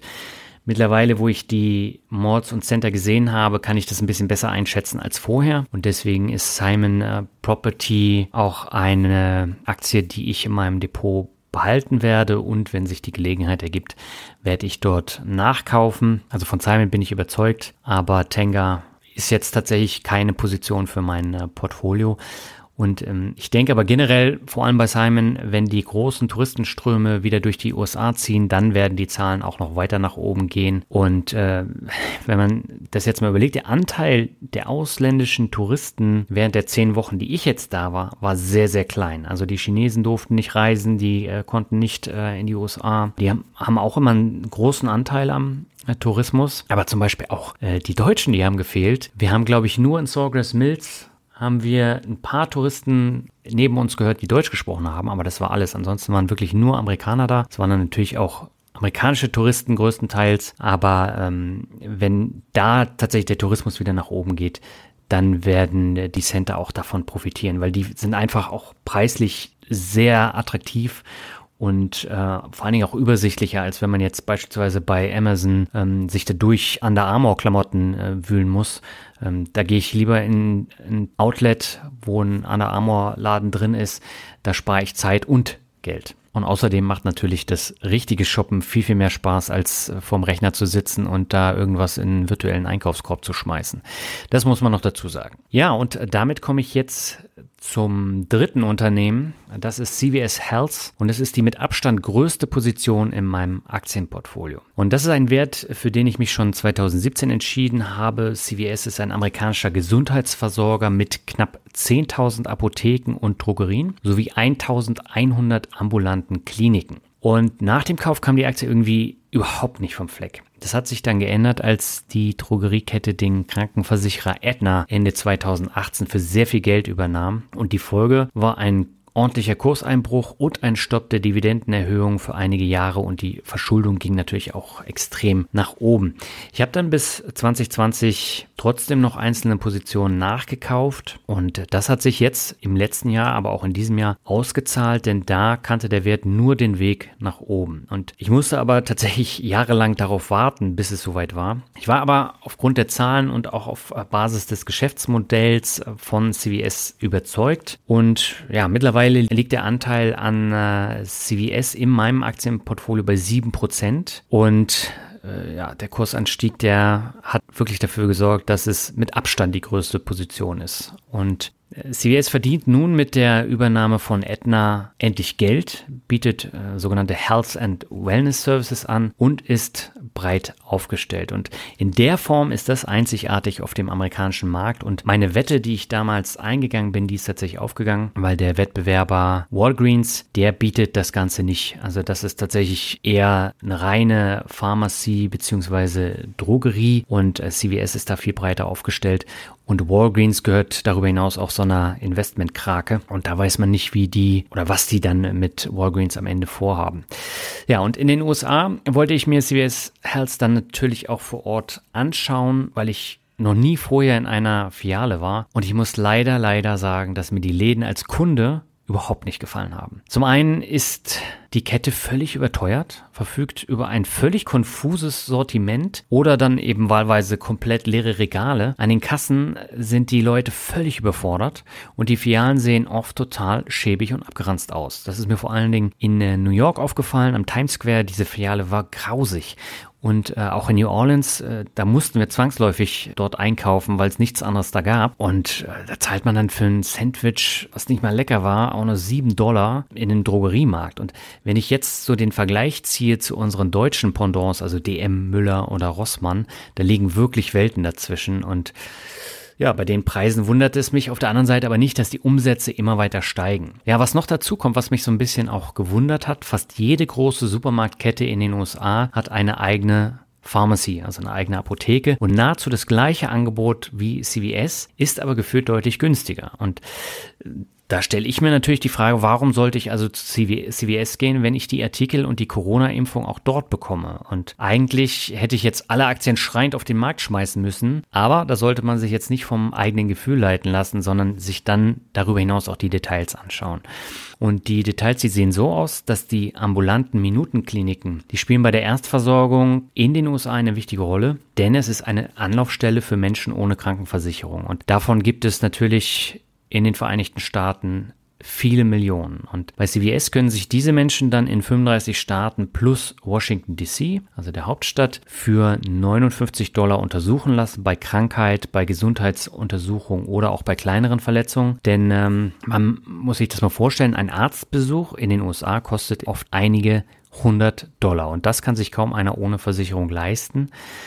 Deshalb ist das CVS-Angebot so wichtig. Also mittlerweile geht das sogar für Aetna-Kunden auch per Videovisite äh, beim Arzt, ohne dann zahlen zu müssen. Ähm, da kann ich jetzt auch nochmal eine kurze Geschichte zu erzählen. Als wir in den USA waren ähm, und in New York gestartet sind, da hatten wir ein schönes Frühstück am ersten Tag und da brach bei meiner Freundin ein halber Zahn ab. Und ja, da standen wir natürlich auch vor der Frage, was machen wir jetzt und gehen wir in New York zum Zahnarzt, weil gerade bei zehn Wochen, die dann noch ausstanden, ist es natürlich nicht ganz ohne, wenn dann auf einmal äh, der Zahn noch mehr Probleme macht. Und deswegen habe ich dann äh, einen äh, Zahnarzttermin in Kissimmee, also in Orlando oder in der Nähe von Orlando gebucht und äh, so ein Zahnarztbesuch in den USA. Das war ein Erlebnis, also das sah fast aus wie so eine Wellnessklinik.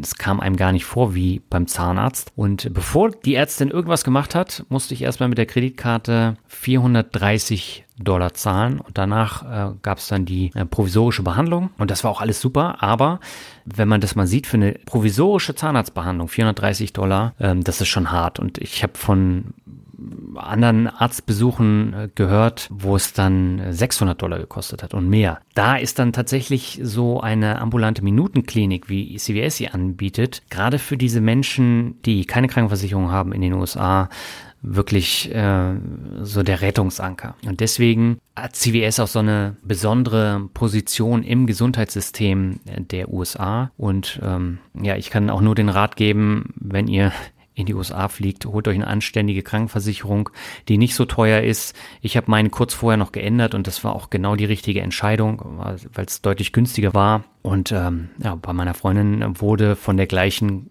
äh, Auslandskrankenversicherung dann die Rechnung vom Zahnarzt innerhalb von einer Woche gezahlt. Also das muss man natürlich vorschießen, aber es kam dann auch sehr schnell zurück. Ja, und generell sieht man jetzt an diesem Zukauf von Aetna, dass da Synergien gehoben werden und dass äh, diese Versicherung sukzessive dann eben in das Gesamtangebot von CVS integriert wird. Und mittlerweile machen die Aetna-Umsätze sogar ein Viertel der Gesamteinnahmen aus. Und hier werden die Synergien wirklich sinnvoll genutzt und das Gesamtangebot sukzessive weiter ausgebaut und diese ganzen Details, die bekommt man als Kunde der Drogerien gar nicht mit. Und solange die Zahlen stimmen, werde ich natürlich CVS auch im Depot behalten. Die sind jetzt nicht völlig überteuert, sondern das KGV von CVS äh, steht trotz des großen Anstiegs nur bei 17,5 und äh, das ist jetzt für amerikanische Werte absolut nicht überteuert, sondern ähm, das ist absolut noch, noch annehmbar die Zahlen, die jetzt Anfang äh, Februar präsentiert wurden, die äh, waren auch gut. Solange diese Zahlen stimmen, werde ich dann CVS dann auch im Depot behalten. Nur die Größe im Depot ist mir etwas zu groß und da werde ich mir dann auch was überlegen. Wann das sein wird, weiß ich noch nicht. Jetzt gerade, wo es an den Börsen ordentlich rappelt, werde ich so gut wie gar nichts machen, weil ähm, ich der absoluten Meinung bin, dass ich mein Depot so aufgestellt habe, dass ich da keine Notverkäufe äh, machen muss, nur weil es an den Börsen ein bisschen rappelt. Ja, und damit komme ich dann zu einer weiteren Position in meinem Portfolio, die über die letzten Jahre ordentlich angestiegen ist. Die Rede ist von Apple. Ich bin langjähriger Apple-Nutzer und auch seit einigen Jahren Apple-Aktionär. Ich glaube, die erste Aktie hatte ich 2014, die habe ich dann aber wieder verkauft und dann bin ich nochmal, ich glaube, ähm, 2016 dann rein und habe dann sukzessive äh, auch nachgekauft und ähm, habe dann natürlich den Schwung nach oben in den letzten Jahren dann auch gut mitnehmen können. Und äh, ich fand es sehr interessant, sich mal als Apple-Nutzer den Gebrauch in den USA anzuschauen, denn der ist komplett anders als hierzulande. Äh, in Deutschland hat Apple bei den iPhones einen Marktanteil von 30 Prozent bis Dezember 2021 gehabt. Und die Apple Watch hat hierzulande einen Marktanteil von 21 Prozent. Die Zahl, die stammt jetzt aus dem Herbst 2021.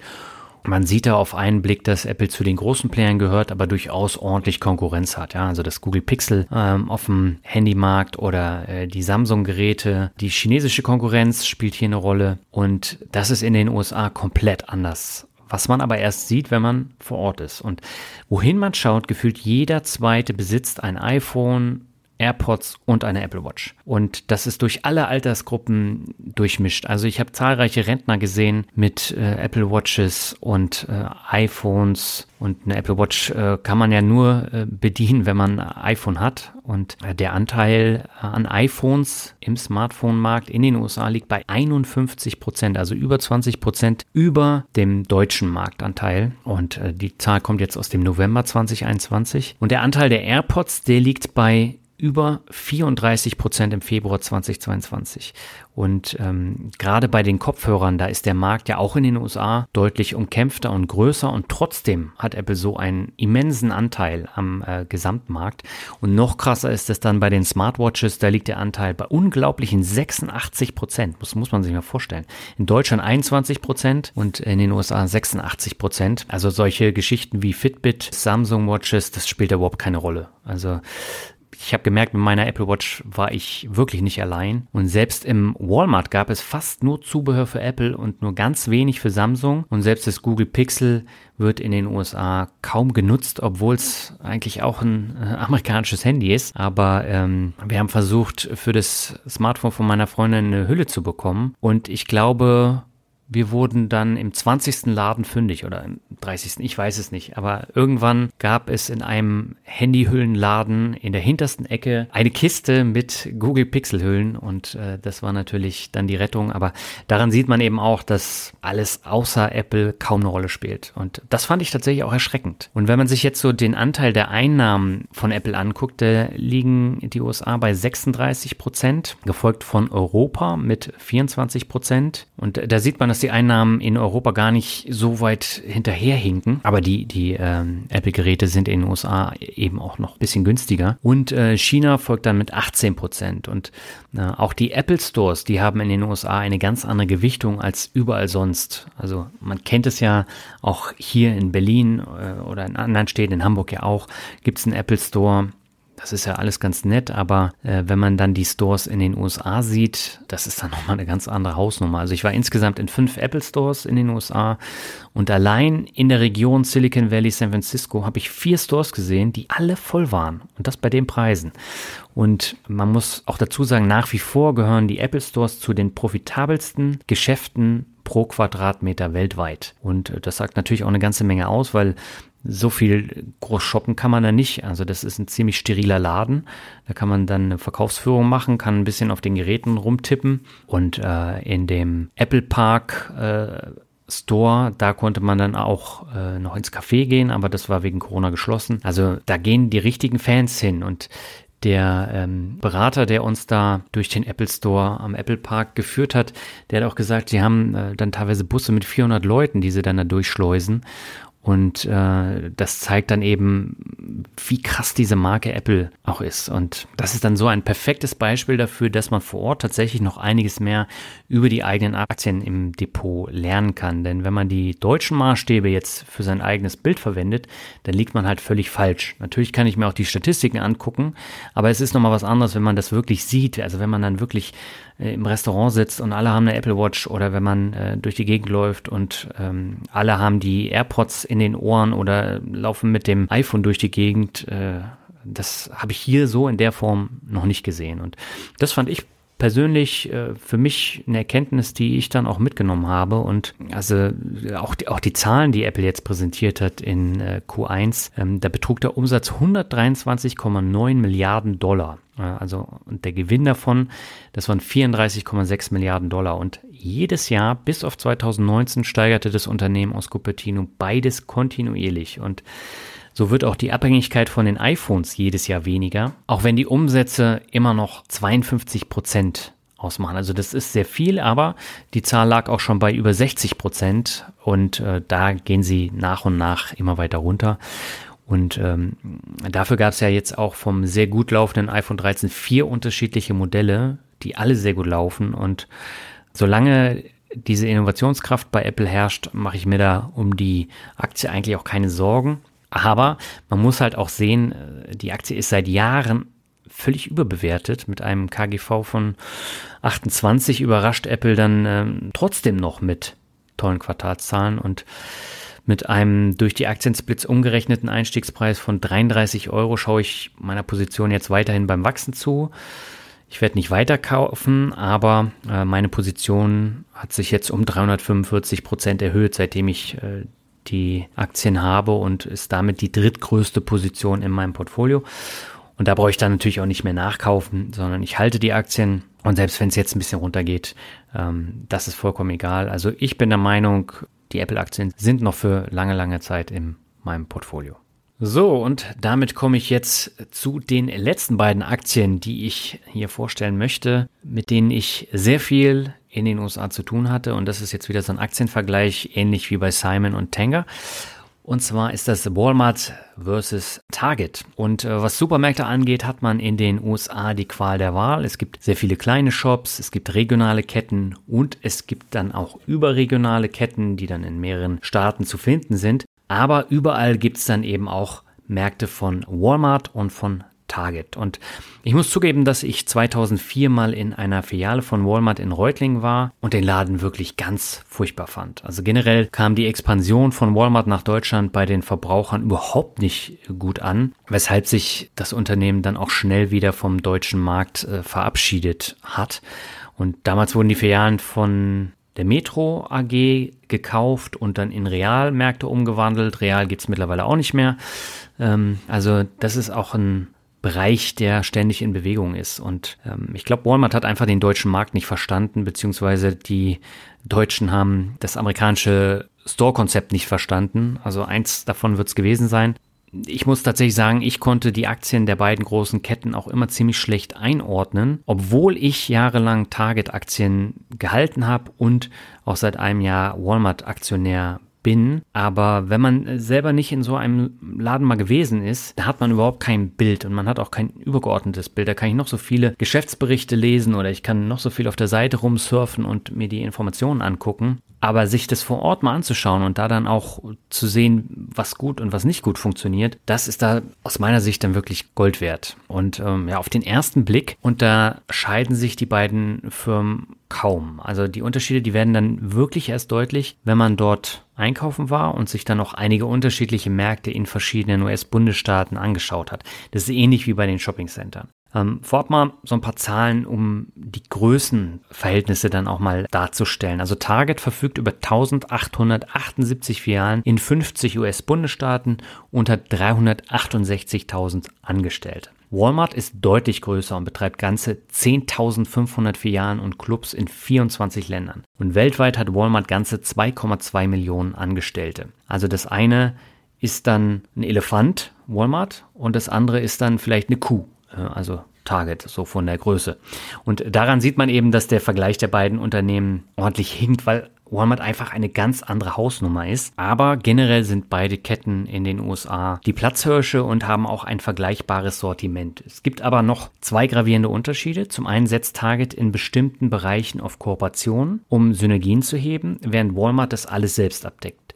Und ähm, die meisten Pharmacies bei Target werden von CVS Health betrieben, die so prominent in äh, Filialen präsentiert werden. Also man kann sich das so vorstellen, man läuft dann durch den Target und kurz vor den Kassen sieht man dann ein riesengroßes CVS-Logo und das ist dann die Pharmacy, da kann man einkaufen zu den typischen CVS-Preisen und das passt dann eben auch preislich, denn wie CVS auch ist Target allgemein sehr teuer und auch deutlich teurer als Walmart. Und so wird eine ganz andere Zielgruppe angesprochen als ähm, bei Walmart. Das, das, hat man auch gemerkt an ähm, den Menschen, die dort einkaufen waren, weil das war preislich einfach ein so deutlicher Unterschied, dass man das gemerkt hat. Und bei Walmart, das Sortiment ist breiter gewesen, die Preise waren günstiger und es hat auch noch deutlich mehr abgedeckt. Und deswegen hat man da dann tatsächlich auch eine ganz andere Mischung der Zielgruppen. Und ähm, auch mit Starbucks hat Target äh, Kooperationen, denn in sehr vielen großen Target-Filialen ist auch eine kleine Starbucks-Filiale.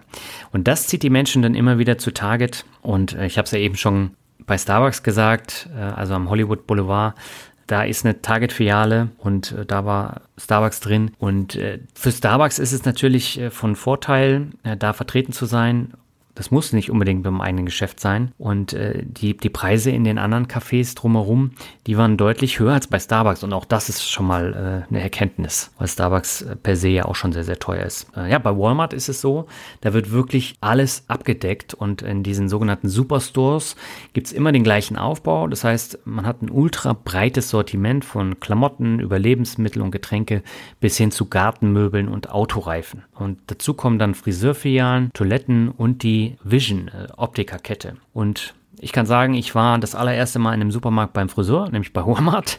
Ähm, von daher, das habe ich auch mitgemacht. Die ähm, Vision Optikerkette, da war ich auch in einigen Filialen, um mal nach Brillen zu gucken. Und äh, ich habe eben die Toiletten schon angesprochen. Das ist auch ein Merkmal, das gibt es in Deutschland so gar nicht. Also in jedem oder in fast jedem Supermarkt in den USA gibt es Toiletten. Teilweise in den Walmart-Stores, die ja riesig sind, sogar gibt es zwei gesonderte Toiletten. Einmal draußen vor den Kassen und einmal mitten im Markt. Und das führt dann dazu, dass die Leute halt entspannter einkaufen gehen können und auch länger da ver verweilen. Und ähm, das fand ich echt interessant, weil in Deutschland geht man immer sehr schnell dadurch. In den USA, also ich war teilweise bis zu zwei Stunden in einem Walmart und man konnte sich da verlaufen. Also das war äh, schon mal was anderes und dadurch, dass immer Toiletten da sind, hat man nicht das Bedürfnis, sofort wieder rauszurennen. Man kann noch dazu sagen, dass Walmart auch ein paar Kooperationen äh, eingeht.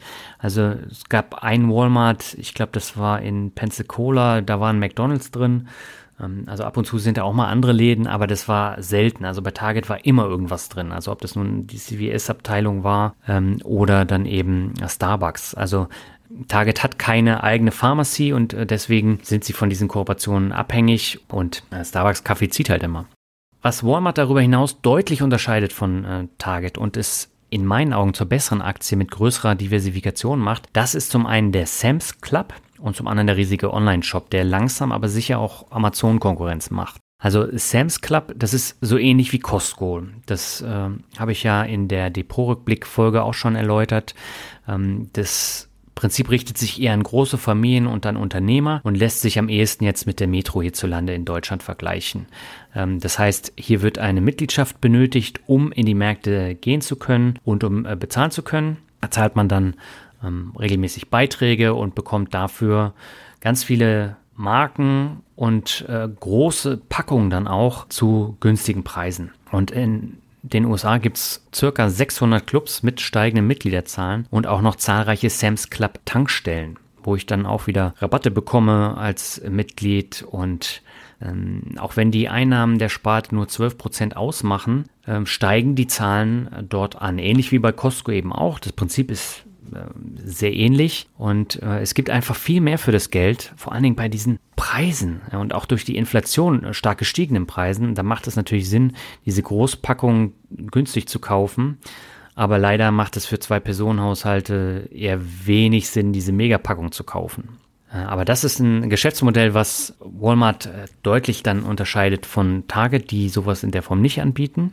Der Kurs von Walmart, der ist äh, jetzt seit zwei Jahren in einer Seitwärtsbewegung und das hängt unter anderem damit zusammen, dass der Nettogewinn im Minus war, weil sehr viel Geld in den E-Commerce-Ausbau und Umbau äh, gesteckt wurde. Ähm, das wird sich langfristig auszahlen, aber kurzfristig kommt es bei solchen Ergebnissen natürlich zu Rücksetzern, weil äh, da einfach viel Geld investiert werden muss, um das mal richtig ins Laufen zu bekommen. Und ähm, das Prinzip da ist übrigens ähnlich wie bei äh, Amazon, weil äh, sehr viele Anbieter online ihre Waren anbieten können auf der Walmart-Seite. Und die verschicken sie dann entweder direkt nach Hause zum Kunden oder in die Walmart-Filialen. Und äh, da kann ich dann hinfahren. Also man bekommt dann immer SMS. Ich habe das mal getestet, ähm, wo die Ware dann ist. Und wenn sie dann angekommen ist im Walmart, dann fahre ich dahin. Da gibt es spezielle Pickup-Parkplätze. Da stellt man sich hin, dann kommt ein Mitarbeiter und man äh, sagt denen die Nummer. Und dann rennen sie ins Lager, holen die Ware, packen sie in den Kofferraum, kriegen ein bisschen Trinkgeld und äh, man kann dann wieder nach Hause fahren. Und so ist dieses Prinzip super bequem. Nicht ganz so bequem wie bei Amazon, wo es dann äh, immer direkt nach Hause kommt. Aber ähm, wenn man eh einkaufen muss, dann kann man das ja miteinander verknüpfen. Und äh, Target hat auch so eine Pickup-Geschichten, aber nicht in dieser Größe. Also das ist deutlich kleiner als bei äh, Walmart. Und Target hat es mit deutlich besseren Zahlen und der geringeren Größe dann deutlich einfacher zu überzeugen. Aber vom Langfristpotenzial sehe ich es äh, längst nicht so interessant wie Walmart. Und für Walmart wird es aber wirklich eine Herausforderung, jetzt mit der gesammelten Konkurrenz Schritt zu halten. Ich bin ja auch Costco-Aktionär und wollte mir auch die Filialen dort mal anschauen. Das ging wegen der fehlenden 60-Dollar-Mitgliedschaft nicht, aber ich war halt zweimal auf einem Costco-Parkplatz und beide Male waren die Parkplätze, es war jetzt an Samstagen, das ist nochmal was Besonderes, aber bis auf den letzten Platz gefüllt und es gab karawanenartige Schlangen in und aus dem Laden zu sehen. Und äh, kein Wunder, dass die Aktie so extrem überbewertet ist, denn äh, solche gut laufenden Geschäfte habe ich sonst nirgendwo gesehen. Also bei Walmart oder Target war es nie so voll, dass man da keinen Parkplatz bekommen hat oder dass da so Schlangen in und aus dem Laden waren. Und äh, ich war ehrlich gesagt in über 20 Walmart-Filialen und ich glaube, geschätzt fünf Target-Filialen in insgesamt elf Bundesstaaten. Das ist jetzt natürlich nicht repräsentativ, gibt aber einen ganz guten Überblick und mir war das tatsächlich so gar nicht klar, wo da die Unterschiede liegen und das sieht man erst, wenn man dann mehrere Filialen besucht hat. Und Neben Costco ist der krasseste Konkurrent von Walmart natürlich Amazon. Und das nicht nur beim E-Commerce, sondern vor allem auch bei den Whole Foods Läden, die alle ausnahmslos gut besucht waren. Und äh, mit Abstand ist der Bio-Supermarkt die teuerste Kette, die ich in den USA gesehen habe. Aber vom Lebensmittelsortiment auch mit die beste. Also das ist eine Mischung aus Supermarkt und Alnatura. Und da gibt es wirklich alles. Also Müsli kann man sich da äh, selber abpacken. Äh, das ist alles nachhaltig aufgebaut. Und wir sind immer zum Essen äh, zu Whole Foods gefahren, denn für 10 Dollar kann man sich an der heißen Theke und an der Salattheke bedienen und dann drinnen oder draußen sitzen und essen. Und das Essen war wirklich lecker und 10 Dollar, ähm, da habe ich äh, sonst ein Burrito bei äh, Chipotle bekommen. Ansonsten nichts und da hat man wirklich ein ausgewogenes, gesundes äh, Menü bekommen. Und äh, also wir sind immer wieder gern dann äh, dahin gefahren.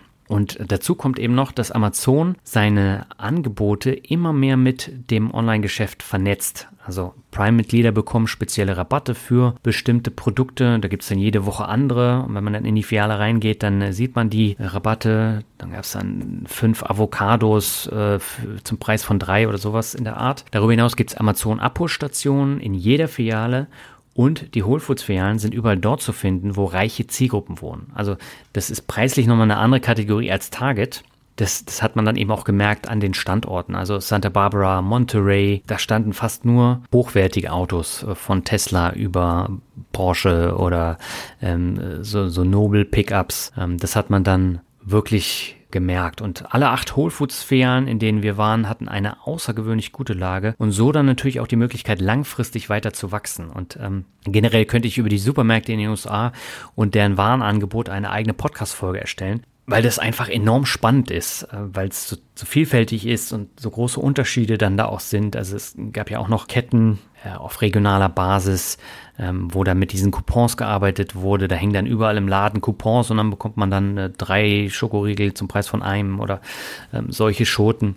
Ich war beispielsweise auch überrascht, wie gut die Trader Joe's Filialen von Aldi Nord liefen. Also das sind richtige, also optisch sind das richtige Hingucker mit einem ganz anderen Konzept als alle anderen Supermärkte. Und äh, die richtigen Aldi-Filialen von Aldi Süd, die haben mich hingegen nicht überzeugt. Also ähm, das war so ein bisschen ähnlich wie bei uns, aber das Sortiment war viel kleiner, die Gänge viel größer und das, das war nicht so cool wie, wie Trader Joe's. Und Trader Joe's hat sehr kleine Filialen, aber die waren auch ausnahmslos voll und äh, laufen auch sehr, sehr gut. Also zusammenfassend lässt sich sagen, dank des USA-Aufenthalts bin ich zum Walmart-Fan geworden und habe auch als Aktionär ein ganz anderes Bild vom Unternehmen als vorher. Und äh, ich werde mir das jetzt weiter angucken und wenn die Aktie mal günstig ist, dann werde ich nachkaufen.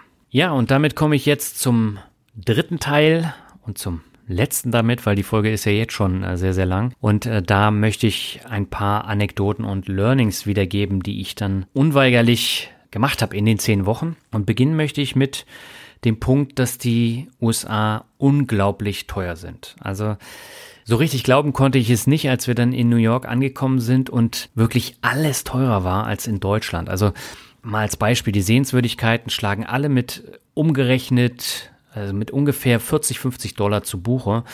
Und deshalb habe ich im Vorfeld zwei New York Pässe für drei Tage gekauft für ungefähr 120 Euro pro Pass. Konnten wir dann aus vielen Attraktionen auswählen und so viele besuchen, wie es zeitlich an diesen drei Tagen gepasst hat. Insgesamt haben wir nur fünf Attraktionen geschafft, weil einfach ganz viel Zeit auch dafür drauf geht und man auch mal eine Pause machen muss. Aber allein die Bootstour durch den Hudson River hat zwei Stunden gedauert und da musste man auch erstmal hinfahren und dann wieder zurück. Und es dauert Stunden und dann schafft man einfach maximal, wirklich maximal drei Sehenswürdigkeiten am Tag, eher zwei. Und statt deutlich jetzt über 400 Dollar zu zahlen, haben wir jetzt 300 Dollar gezahlt. Das ist immer noch viel, aber im Vergleich haben wir da schon gespart. Und in allen anderen Städten hätte so ein Pass sich nicht so gelohnt. Einfach weil wir teilweise nicht so lange da waren und die Attraktionsdichte auch nicht so hoch war wie jetzt in äh, New York.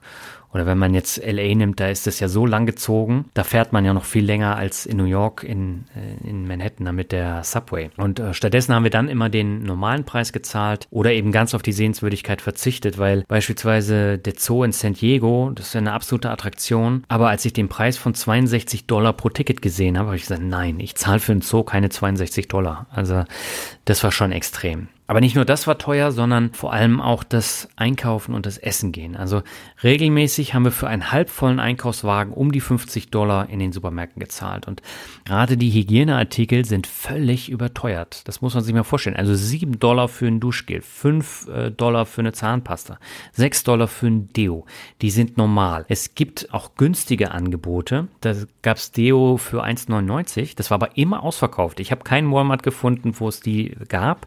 Was man machen kann, das haben wir einmal gemacht und dann nie wieder, in so einen Dollar-Store zu gehen. Ja, da gibt's auch günstigere Sachen, aber da war das Angebot jetzt auch nicht so toll. Und äh, dann gibt's noch andere Geschichten, also Dentalbürsten für Zahnzwischenräume kosten bei Rossmann jetzt im Angebot 1,99 Euro. In den USA gehen die Dinger bei 5 Dollar los. Äh, da sieht man mal, wie, wie extrem Hygieneartikel bepreist sind und auch wenn wir jetzt mal Bier als Beispiel nehmen, das ist völlig überteuert. Also hier kostet ein teures Sixpack bis zu, sagen wir mal, 5 Euro. Und dort sind sechs Flaschen Bier für 7,99 ein Sonderangebot. Also bei Trader Joe's gab es auch deutsche Marken für 7,99 und das war das günstigste, was ich gesehen habe. Bei Whole Foods hat äh, ein Sechserpack Bier 11,99 gekostet. Also äh, da sieht man dann auch die Palette und kann dann unterscheiden zwischen günstig, Trader Joe's äh, oder auch Walmart, äh, das war preislich ein bisschen höher, bis hin zu Whole Foods damit 11,99. Also es gibt jetzt noch ganz viele weitere Beispiele, aber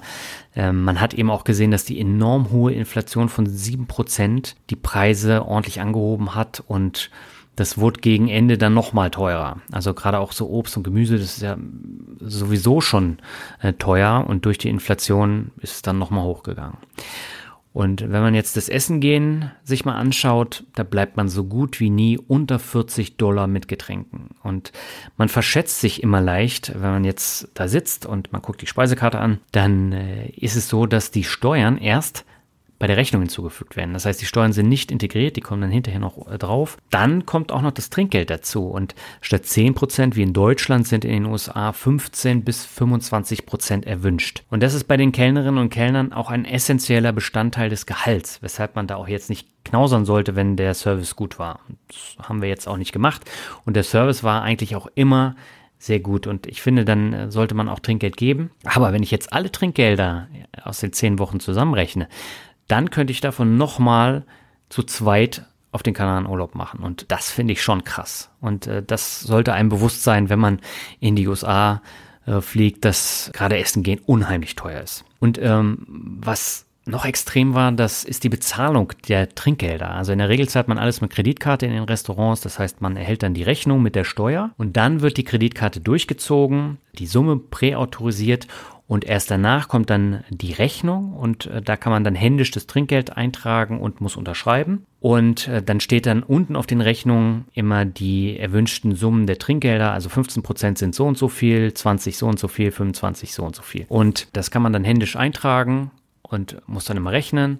Auch hier nochmal der Hinweis, die Amerikaner schreiben die 1 und die 7 anders als wir und die können das dann auch nicht unterscheiden. Da muss man dann immer aufpassen, dass man dann amerikanisch schreibt. Also die 1 ist nur ein Strich und die 7 ist eigentlich wie die 1. Da fehlt dann dieser Strich in der Mitte und das war auch nochmal ein Learning.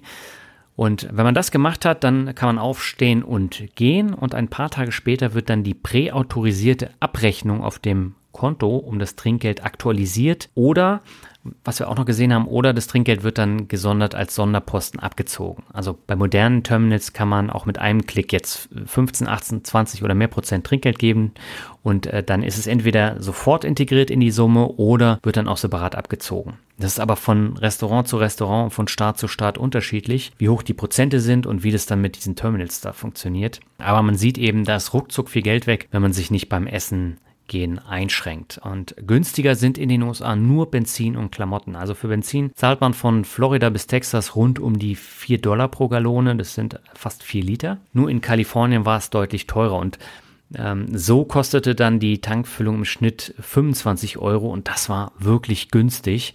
Äh, wenn man jetzt hier guckt, da zahlt man ja oft äh, 70 Euro für eine Tankfüllung und äh, also da macht es schon einen Unterschied das äh, Tanken. Und auch bei den Klamotten muss man genau schauen, die Hälfte der zig besuchten Outlets und Malls waren normal teuer ohne großen Rabatt. Aber es gab dann eben auch Outlets, die wirklich extrem günstig waren. Und ganz vorn dabei waren eben diese Simon Outlets in Miami und Las Vegas und auch ähm, das Tanger Outlet in Alabama. Dort habe ich dann beispielsweise eine Levis für umgerechnet 40 Euro bekommen und auch einen sehr seltenen Jordan Hoodie dann für 50 Euro. Den habe ich nirgendwo sonst gesehen. Aber auf der anderen Seite mussten wir zu dem Outlet dann auch insgesamt drei Stunden hin und zurück fahren und da muss man natürlich dann immer gucken, ob sich das dann lohnt oder nicht. Also im Zweifel würde ich dann sagen, eher ein Outlet weniger besuchen. Das spart dann viel Zeit und am Ende natürlich auch Geld. Kommen wir zur zweiten Anekdote. Das ist eine, die ich wirklich erschreckend fand. Ähm, die Amerikaner ersticken in ihrem Müll. Also in Deutschland diskutieren wir ständig über Umweltschutz, aber im Vergleich zu den USA sind wir Lichtjahre voraus. Die Amerikaner ersticken in ihren Unmengen an produziertem Müll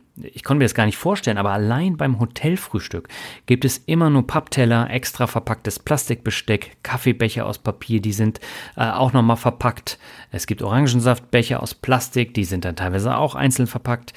Und dazu kommen dann noch die ganzen Verpackungen von Marmelade, Erdnussbutter, Butter, Cream Cheese und äh, Co. Und teilweise waren auch die Muffins einzeln verpackt. Das war jeden Morgen ein Riesenhaufen Müll den wir nur alleine jetzt mit dem Hotelfrühstück äh, produziert haben. Das setzt sich dann aber überall fort. Also wenn man jetzt in die Fastfood-Läden geht, ähm, da bekommt man dann auch das Besteck und ganz viel äh, Plastikmüll. Und auch in den Supermärkten gibt es überall Plastik. Also selbst die Wasserflaschen werden überwiegend nicht in Literflaschen verkauft, sondern in Kleingrößen, die man dann bequem mitnehmen kann, in die Autokonsole stellen kann. Und da sind dann 32 Mini-Wasserflaschen mit 0,2 äh, Litern. Und äh, da ist dann auch nochmal Plastik drumherum. Und alleine dieses Wasser ist eine einzige Katastrophe von, von dem Müllaufkommen.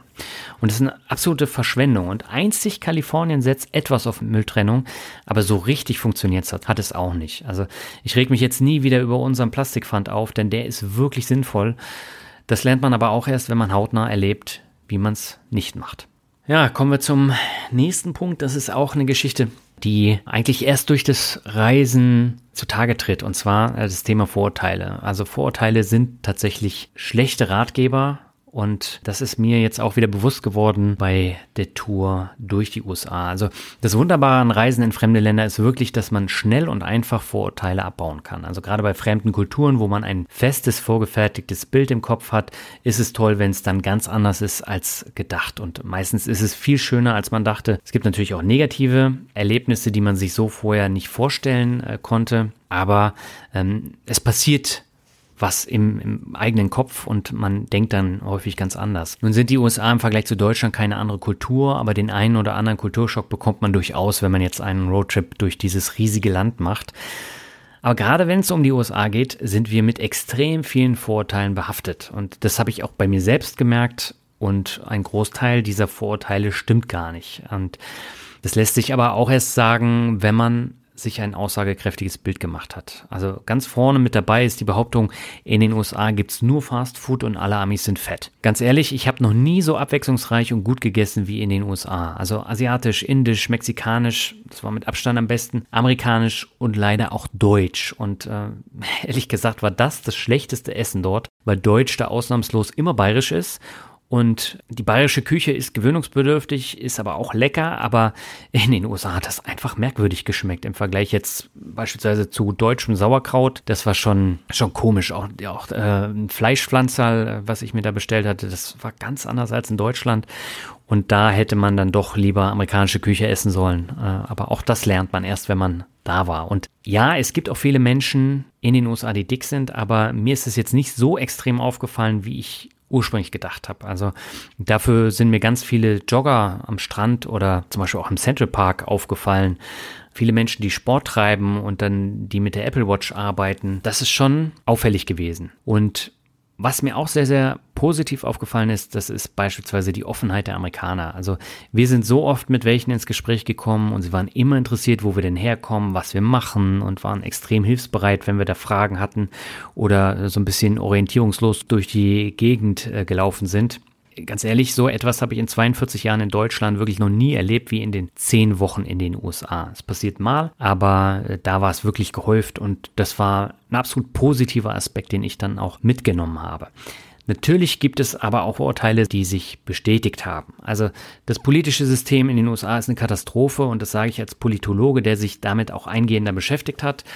Und ähm, diese Auswüchse, die haben wir ja nicht zuletzt im vergangenen Jahr beim Sturm auf das Kapitol erlebt und äh, diese Kluft zwischen den Demokraten und Republikanern hat sich ja äh, auch immer weiter verstärkt, nicht zuletzt durch den ehemaligen Präsidenten, der hoffentlich nie wiederkommt. Aber das ist jetzt nicht so extrem beim Reisen aufgefallen. Was ganz schlimm war, das haben wir nicht direkt erlebt, aber man bekommt es immer wieder mit, das ist diese Waffenfanatheit der Amerikaner und äh, da bekommt man manchmal schon Angst. Also wenn man da beispielsweise durch Kissimmee bei Orlando fährt, ähm, wo die ganzen Disney-Parks sind, dann gibt es da eine Shooting Range, wo man mit der ganzen Familie hinfahren kann und mit dem Maschinengewehr schießen kann. Ähm, wenn man durch ländliche Gebiete fährt, dann gibt es ganz oft Fundline mit integriertem Waffenshop und das, das überall in Texas, in Nordflorida habe ich das gesehen. Und da ist es wirklich so, arme Leute verkaufen ihre Knarren beim Pfandleiher und der nächste rennt dann dahin und kauft die zum Sonderpreis. Und das, das ist wirklich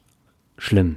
Und in Texas hängt beispielsweise an vielen Läden ein Schild mit hier sind keine Waffen erlaubt und wenn man dann dort die Nachrichten schaut und allein an den ersten vier Tagen im Januar 400 Todesfälle durch Waffengewalt gemeldet werden, dann ist es echt schlimm. Und äh, im gesamten Jahr 2022 bis zum 13. Februar gab es allein über 5000 Todesfälle durch Waffengewalt. Und das sind Zahlen, die die, die sind unglaublich, wirklich. Und durch die Corona-Pandemie ist das sogar noch schlimmer geworden.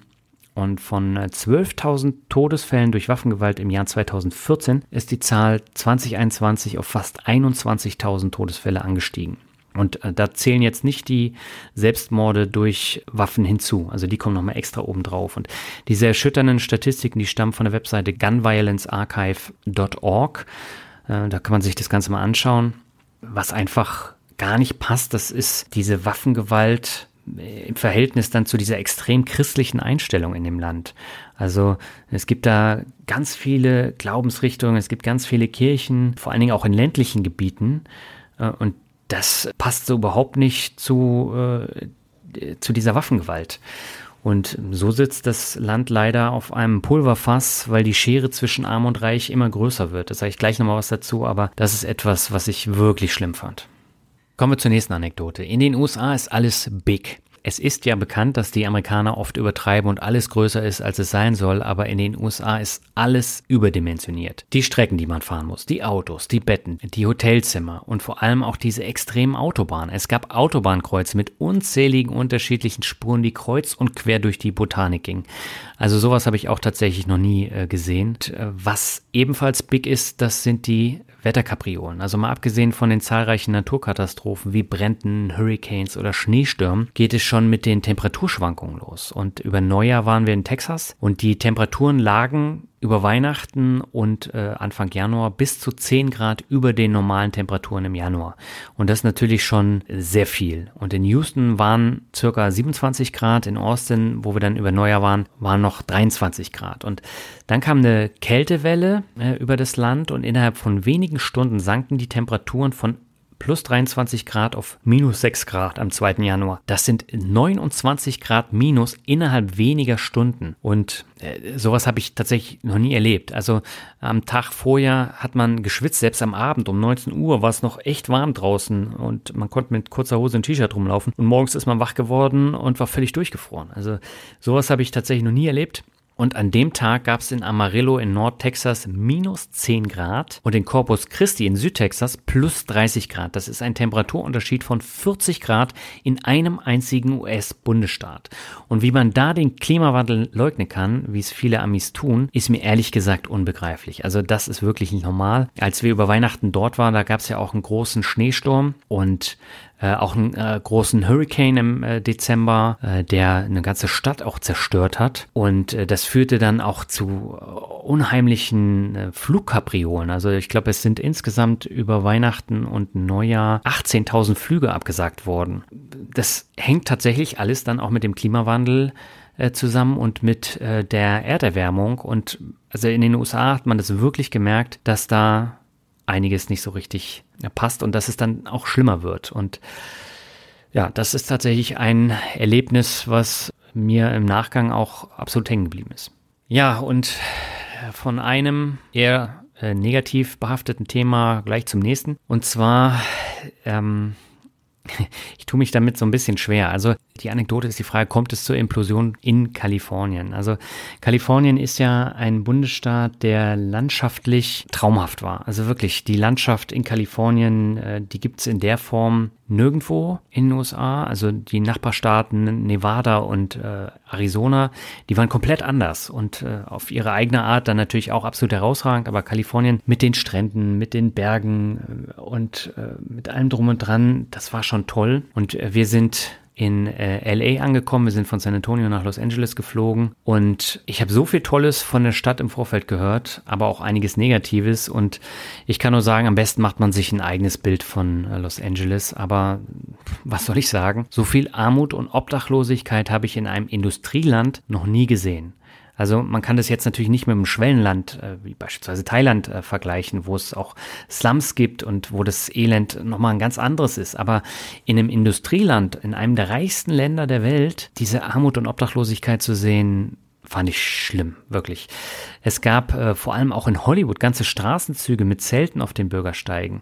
Es gab in äh, Venice Beach gab es eine Reihe von Wohnmobilen, die dann unter ähm, unter Brücken standen und die haben da äh, gehaust. In, in, Venice Beach, da gab es einen Park äh, direkt vor dem Strand. Das war voll mit Zelten, mit Obdachlosen. Das war so erschreckend. Und hier haben die Corona-Pandemie und die daraus resultierende Arbeitslosigkeit das Ganze nochmal ordentlich beschleunigt. Und es gibt kein Sicherungssystem wie in Deutschland. Und das wird da so deutlich. Und ähm, das führt dann eben auch dazu, dass die Gewalt und die Überfälle seit 2020 in allen amerikanischen Großstädten stark angestiegen äh, sind. Ähm, ich empfehle euch mal das Video Der Untergang von Los Angeles von Aramis Merlin bei YouTube. Ich habe äh, Aramis ja schon in der Depot-Rückblick-Folge empfohlen. Ähm, der macht ja super Videos aus den USA Und ähm, in dem Video zeigt er das Ganze nochmal. Also äh, er spricht da unter anderem eben auch an, dass da mittlerweile in den reichen Vierteln, in den Shopping Malls Überfälle stattfinden, wenn die beim Essen sind nach den äh, Shoppingtouren, dann werden sie mit der Waffe bedroht und müssen das Geld aus den Portemonnaies holen oder die Einkäufe äh, werden dann äh, mitgenommen. Und das wird von der Polizei nicht verfolgt, weil die Gefängnisse so voll sind und alles unter 900 Dollar wird praktisch äh, nicht, nicht groß nachverfolgt. Und äh, das ist ja auch noch was sehr Erschreckendes. Und was noch auffällig war, in Los Angeles waren vor allem die vielen psychisch kranken Menschen auf der Straße, die die ganze Zeit rumgeschrien haben, sich die Hosen runtergezogen haben und irgendwelche Verrenkungen dann gemacht haben. Also Central LA war wirklich der schlimmste Ort, den ich in den USA gesehen habe. Und wir waren da in einem Hotel in Koreatown. Das liegt im südlichen Hollywood. Und die ganze Gegend drumherum mit dem Wilshire Boulevard, der östliche Sunset Boulevard und selbst Teile von Hollywood waren wirklich schlimm. Also mit ganz vielen Zelten, mit ganz vielen psychisch Verwirrten und es tut niemand was gegen dieses Elend und, und das ist echt erschreckend. Und auf der anderen Seite gibt es dann das absolute Kontrastprogramm mit Beverly Hills, mit Santa Monica und dem Pier oder den westlichen Sunset Boulevard, wo dann die dicken Villen stehen oder die ähm, teuren Discos, Restaurants und die fettesten Autos fahren. Und äh, dieses Kontrastprogramm war wirklich erschreckend. Und ich war jedenfalls froh, als wir LA nach drei Nächten wieder verlassen haben. Das war dann die mit Abstand schlimmste Stadt, die wir in den USA gesehen haben. Natürlich gibt es im sogenannten Rust Belt noch schlimmere Städte, aber da ist der Kontrast dann nicht so schlimm zwischen arm und reich. Und äh, ich habe es ja bei Instagram auch schon geschrieben, in Miami war es ja äh, auch erschreckend, wenn man dann Richtung Miami Beach fährt. Das ist ja eine Insel und ähm, dann fährt man auf der Autobahn und dann hat man kurz vor Miami Beach eine Abfahrt und wenn man da dann runterschaut, dann sieht man, das ist äh, ziemliches Ghetto. Dann fährt man über die Brücke, dann hat man rechts ähm, das Kreuzfahrtterminal mit diesen riesengroßen Kreuzfahrtschiffen und links hat man die sogenannten Millionaires Islands mit den richtig krassen Villen und dann den Yachten, die dann davor rumschippern und Miami Beach ist dann auch eine komplett andere Welt. Und ähm, dieses Kontrastprogramm ist in den USA schlimm und wird immer schlimmer. Und äh, in Kalifornien fand ich das sehr, sehr deutlich. Ja, ein weiteres Kontrastprogramm, was mich ähnlich nachhaltig bedrückt hat, ähm, das gab es in San Francisco, San Jose und dem Silicon Valley zu sehen. Also das war jetzt beileibe nicht so offensichtlich wie LA, aber hier ist das Einkommensgefälle so krass, dass man mit 50.000 Dollar Jahreseinkommen zu den niedrigsten Einkommen zählt.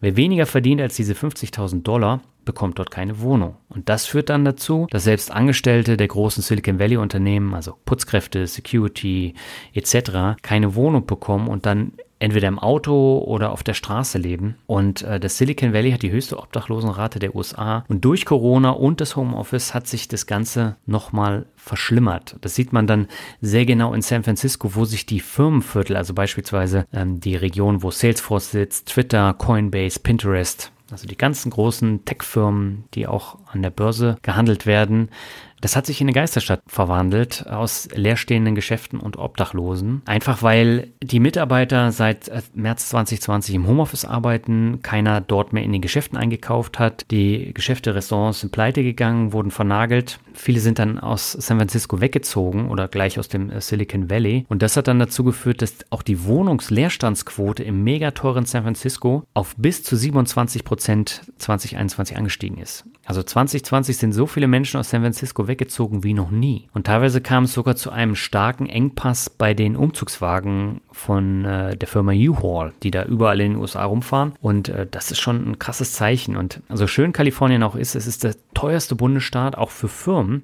Und es geht schnurstracks immer weiter nach unten. Und dazu kommt eben, dass viele Unternehmen jetzt in günstigere Staaten ziehen und das Silicon Valley so langsam ausblutet. Also Tesla hat den Hauptsitz in die deutlich günstigere Texas-Hauptstadt äh, Austin verlegt. Gleiches gilt für Oracle, die sind auch nach Austin gegangen oder gehen nach Austin. Hewlett Packard das ist so das Urgestein des Silicon Valley, die ziehen äh, aus Palo Alto weg nach Houston, also auch wieder nach Texas. Auch Palantir verlegte den Hauptsitz nach Denver, Colorado, da zahlen sie weniger Steuern und äh, viele andere wie Facebook oder Twitter setzen auf Dauer Homeoffice. Und ähm, das führt dann natürlich dazu, dass gerade auch diese Läden in den Vierteln, wo die Firmen eigentlich sitzen, dann ausbluten mit der Zeit. Und wenn das so weitergeht, dann implodiert Kalifornien und äh, schrumpft sich hoffentlich äh, gesund. Also die Zustände sind wirklich extrem und so kann es echt nicht weitergehen. Und es gibt einen sehr interessanten Artikel in der Neuen Zürcher Zeitung, der das ganze Thema sehr treffend zusammenfasst und kann ich jedem nur empfehlen. Ich verlinke den äh, Artikel mal. Ähm, jedenfalls war es für mich persönlich in den anderen US-Bundesstaaten, in denen wir gewesen sind, deutlich entspannter als in Kalifornien.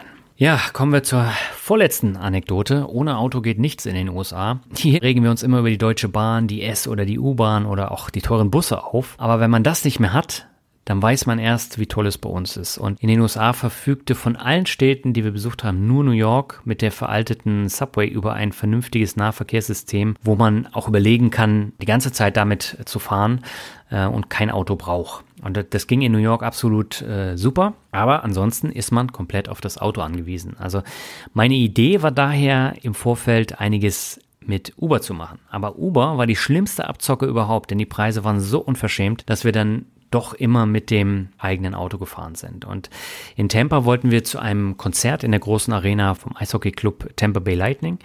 Die Halle war genau sechs Kilometer vom Hotel entfernt. Hatte ich bewusst so gebucht. Und jetzt denkt man, in Deutschland kostet eine Taxifahrt für so eine Strecke 10 bis 15 Euro. Also habe ich gesagt, na, Uber wird jetzt nicht viel teurer sein. Also wollte ich über Uber buchen, aber weil zeitgleich die Tampa Bay Buccaneers, also der Footballverein, spielten, sollte die Fahrt mit einem kleinen Uberwagen 32,50 Dollar pro Fahrt kosten. Also hin und zurück wären das 65 Dollar plus Trinkgeld gewesen für maximal 12 Minuten Fahrt. Und äh, das ist wirklich äh, jenseits von Gut und Böse. Wir haben uns dann für das eigene Auto entschieden und teures Parken bei der Arena. Das kostete dann nur 20 Dollar. Das ist natürlich auch teuer, aber das war Welten besser als Uber.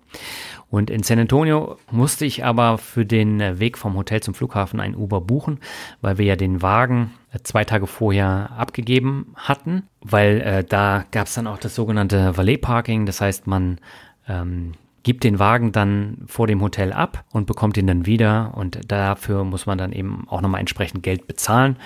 Äh, in New Orleans hat uns das 40 Dollar die Nacht gekostet, in San Antonio waren es 27 und da habe ich dann gesagt, naja, dann geben wir den Wagen lieber früher ab und zahlen einmal Uber. Das kommt dann trotzdem noch günstiger. Jetzt ist es aber so, wenn man äh, zum Flughafen fahren will und Koffer dabei hat, dann ist man verpflichtet, ein Uber XL zu buchen.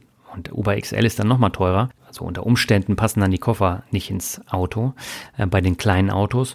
Und äh, jedenfalls waren das ebenfalls für sechs Kilometer schlappe 25 Dollar plus Trinkgeld und Gebühren. Für San Francisco habe ich dann einen extra Leihwagen gebucht, der dann günstiger war als Vierfahrt mit Uber. Muss man sich mal vorstellen, ja. Und das bei den teuren Mietwagenpreisen. Aber äh, also Uber war tatsächlich absolut teuer. Und in New York, San Antonio, Las Vegas und San Francisco sind wir mit Bussen gefahren. Und hier kann ich jedem nur die App Transit empfehlen. Äh, da sind dann alle Buspläne drin und die Abfahrtszeiten sowie die Möglichkeit, Tickets über die App zu kaufen. Und das hat zum Beispiel in Las Vegas super funktioniert. Und ähm, als App-Nutzer wird man dann getrackt und dadurch kann man dann genau sehen, in wie vielen Minuten jetzt der Bus zu dieser Bushaltestelle kommt. Und äh, das war absolut klasse. Und der Tipp zur App kam vom Busfahrer in San Antonio, der mein Bargeld nicht wechseln konnte. Und äh, Kreditkartenzahlung ging da auch nicht, obwohl in den USA sonst nichts ohne Kreditkarte geht. Aber in den Bussen geht es einfach nicht. Und äh, ich konnte nicht passend bezahlen. Also hat er gesagt, ich muss äh, die App runterladen und kann dann da über Apple Pay buchen. Und äh, dafür gab es dann WLAN im Bus, so dass ich mir dann die App herunterladen konnte. Und ich muss sagen, die App ist richtig gut und funktioniert auch in Deutschland, aber äh, da eben nicht mit dem normalen Stadtverkehr. Also hier in Lübeck funktioniert es nur mit den regionalen Bussen und nicht mit dem Stadtverkehr. Aber in den USA hat es äh, eigentlich überall funktioniert. Ja, und dazu kommt, dass es teilweise nicht mal Bürgersteige in den USA gibt oder äh, es auf mehrspurigen Highways keine Ampeln oder Fußgängerübergänge gibt. Das heißt, man kommt gar nicht auf eine andere Straßenseite, wenn man mal äh, da in so eine Mall gehen will, sondern man muss mit dem Auto fahren. Und die Amis gehen per se nicht zu Fuß, also hier wird alles mit dem Auto gemacht und äh, selbst ganz kurze Wege. Das ist auch erschreckend, aber es geht nun mal nicht anders, weil äh, es ist alles voll mit Highways und der öffentliche Nahverkehr ist eine Katastrophe. Also man muss dazu sagen, bei diesen äh, zwei bis achtspurigen Straßen in den USA äh, die man vor allen Dingen dann immer mit den Hotels dann hat. Also alle Hotels sind irgendwie an großen Straßen gewesen. Äh, da ist es auch lebensgefährlich, dann da die Straße zu überqueren, wenn da keine Ampel ist. Und da haben die einfach nicht dran gedacht und äh, deswegen geht auch keiner in den USA zu Fuß. So, damit kommen wir zu meiner letzten Anekdote. Die ist dann ein bisschen äh, positiver und das ist auch eine Anekdote, die verfolgt mich jetzt auch zu Hause.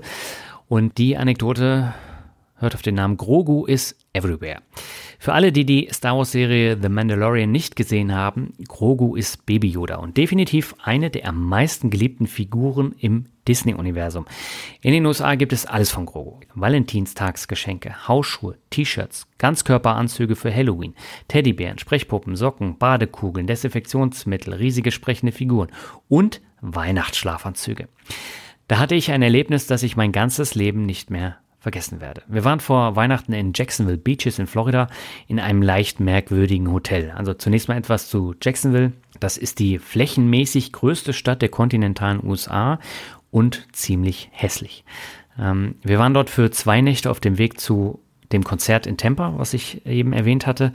Und äh, ich habe kurz vorher glücklicherweise das Hotel umgebucht auf Jacksonville Beaches, weil wir keine Lust hatten auf das Moloch äh, Downtown Jacksonville. Und ich habe dann umgebucht auf Jacksonville Beaches, das liegt 20 Kilometer außerhalb der Stadt und ist einer der Orte dieser Reise, die wirklich wundervoll waren. Also es gab einen geschmückten Dorfkern, richtig tolle Restaurants, ein riesiger Strand und sogar ein Kunsthandwerkermarkt einmal die Woche. Und unser Hotel war aber fünf Minuten entfernt an einer Hauptstraße und der Name Quality Inn führte so ein bisschen in die Irre, denn Quality war da nicht so viel. Als wir ankamen, war die Polizei in dem Zimmer unter uns, weil einige zwielichtige Gestalten in dem Hotel dauerhaft wohnten und es öfter mal Stress gab. Ich vermute auch, dass da mehr Leute dauerhaft wohnten als äh, Touristen da waren. Das hat man dann auch beim Frühstück gesehen. Jedenfalls saßen wir den ersten Tag beim Frühstück, als ein Junge mit Schulrucksack uns gegenüber saß. Er futterte erstmal Muffins und Waffeln und hatte einen Grogu Weihnachtsschlafanzug in Weihnachtsbaumgrün an. Seine Mutter fing an zu drängen, dass er in die Schule muss und äh, was soll ich sagen, das Kind ist in diesem Schlafanzug wirklich in die Schule gegangen. Und der Schlafanzug gefiel ihm so gut, dass er am nächsten Tag damit gleich nochmal in die Schule ging. Und dieses Bild von dem Schlafanzug habe ich nicht mehr aus dem Kopf bekommen. Vor allem, weil ich jeden Tag auf irgendwelche Grogo-Artikel gestoßen bin. Und Wochen später habe ich sogar diesen Schlafanzug im Walmart entdeckt. Den gab es aber leider nicht in meiner Größe. Und ich war so ein bisschen traurig. Ich werde auch nochmal ein Foto von diesem Schlafanzug bei Instagram posten. Und die Moral von der Geschichte, äh, als ich wieder zu Hause war, schenkte mir meine Freundin einen exklusiven, großartigen Grogu-Schlafanzug, damit ich diese Episode unserer Reise nicht mehr vergesse. Und nein, davon wird es keine Bilder geben, aber den Weihnachtsschlafanzug, den poste ich bei Instagram. Jedenfalls verdient sich Disney an den Markenrechten eine goldene Nase und selbst die Fanartikel von Elsa und Anna von Frozen sind ein Witz gegen Grogu. Wirklich. Ganz am Ende der Reise waren wir ja noch in San Francisco und äh, da haben wir den Opa besucht, äh, nämlich Yoda. Äh, Lucasfilm sitzt in San Francisco und es gibt einen Yoda Fountain äh, in San Francisco. Und, äh, den wollte ich unbedingt nochmal zum Abschluss sehen, eben weil Grogu die ganze Reise beherrscht hat. Leider war der Springbrunnen aus und es war stockdunkel, aber wir haben immerhin im Dunkeln mit Blitzlicht noch ein paar Fotos gemacht. Besser als nichts, aber Grogu und Yoda waren äh, tatsächlich allgegenwärtig in den USA, ja. Und damit bin ich am Ende dieser Sonderfolge angekommen. Ich könnte jetzt noch viel mehr erzählen. Es gibt noch ganz, ganz viele Anekdoten und äh, Erlebnisse, aber für diese extra lange Sonderfolge soll das jetzt erstmal reichen. Auf Instagram gibt es noch einige andere Geschichten und auch Bilder. Schau dort einfach mal unter instagram.com slash Finanzrocker vorbei. Ab sofort kommen wieder regelmäßig neue Finanzrocker-Interviews in der gewohnten Form. In den kommenden Monaten gibt es sogar ausschließlich Folgen mit Gästen, die noch nie in meinem Podcast zu Gast waren und äh, auch viel zu erzählen haben. Thematisch reicht die Bandbreite von Trading, Einzelaktien, ETFs, Nachhaltigkeit, Kryptowährung und Dividenden. Und die nächste Folge erscheint Anfang März. Bis dahin wünsche ich dir jetzt alles Gute, sag vielen Dank für deine Aufmerksamkeit und ciao.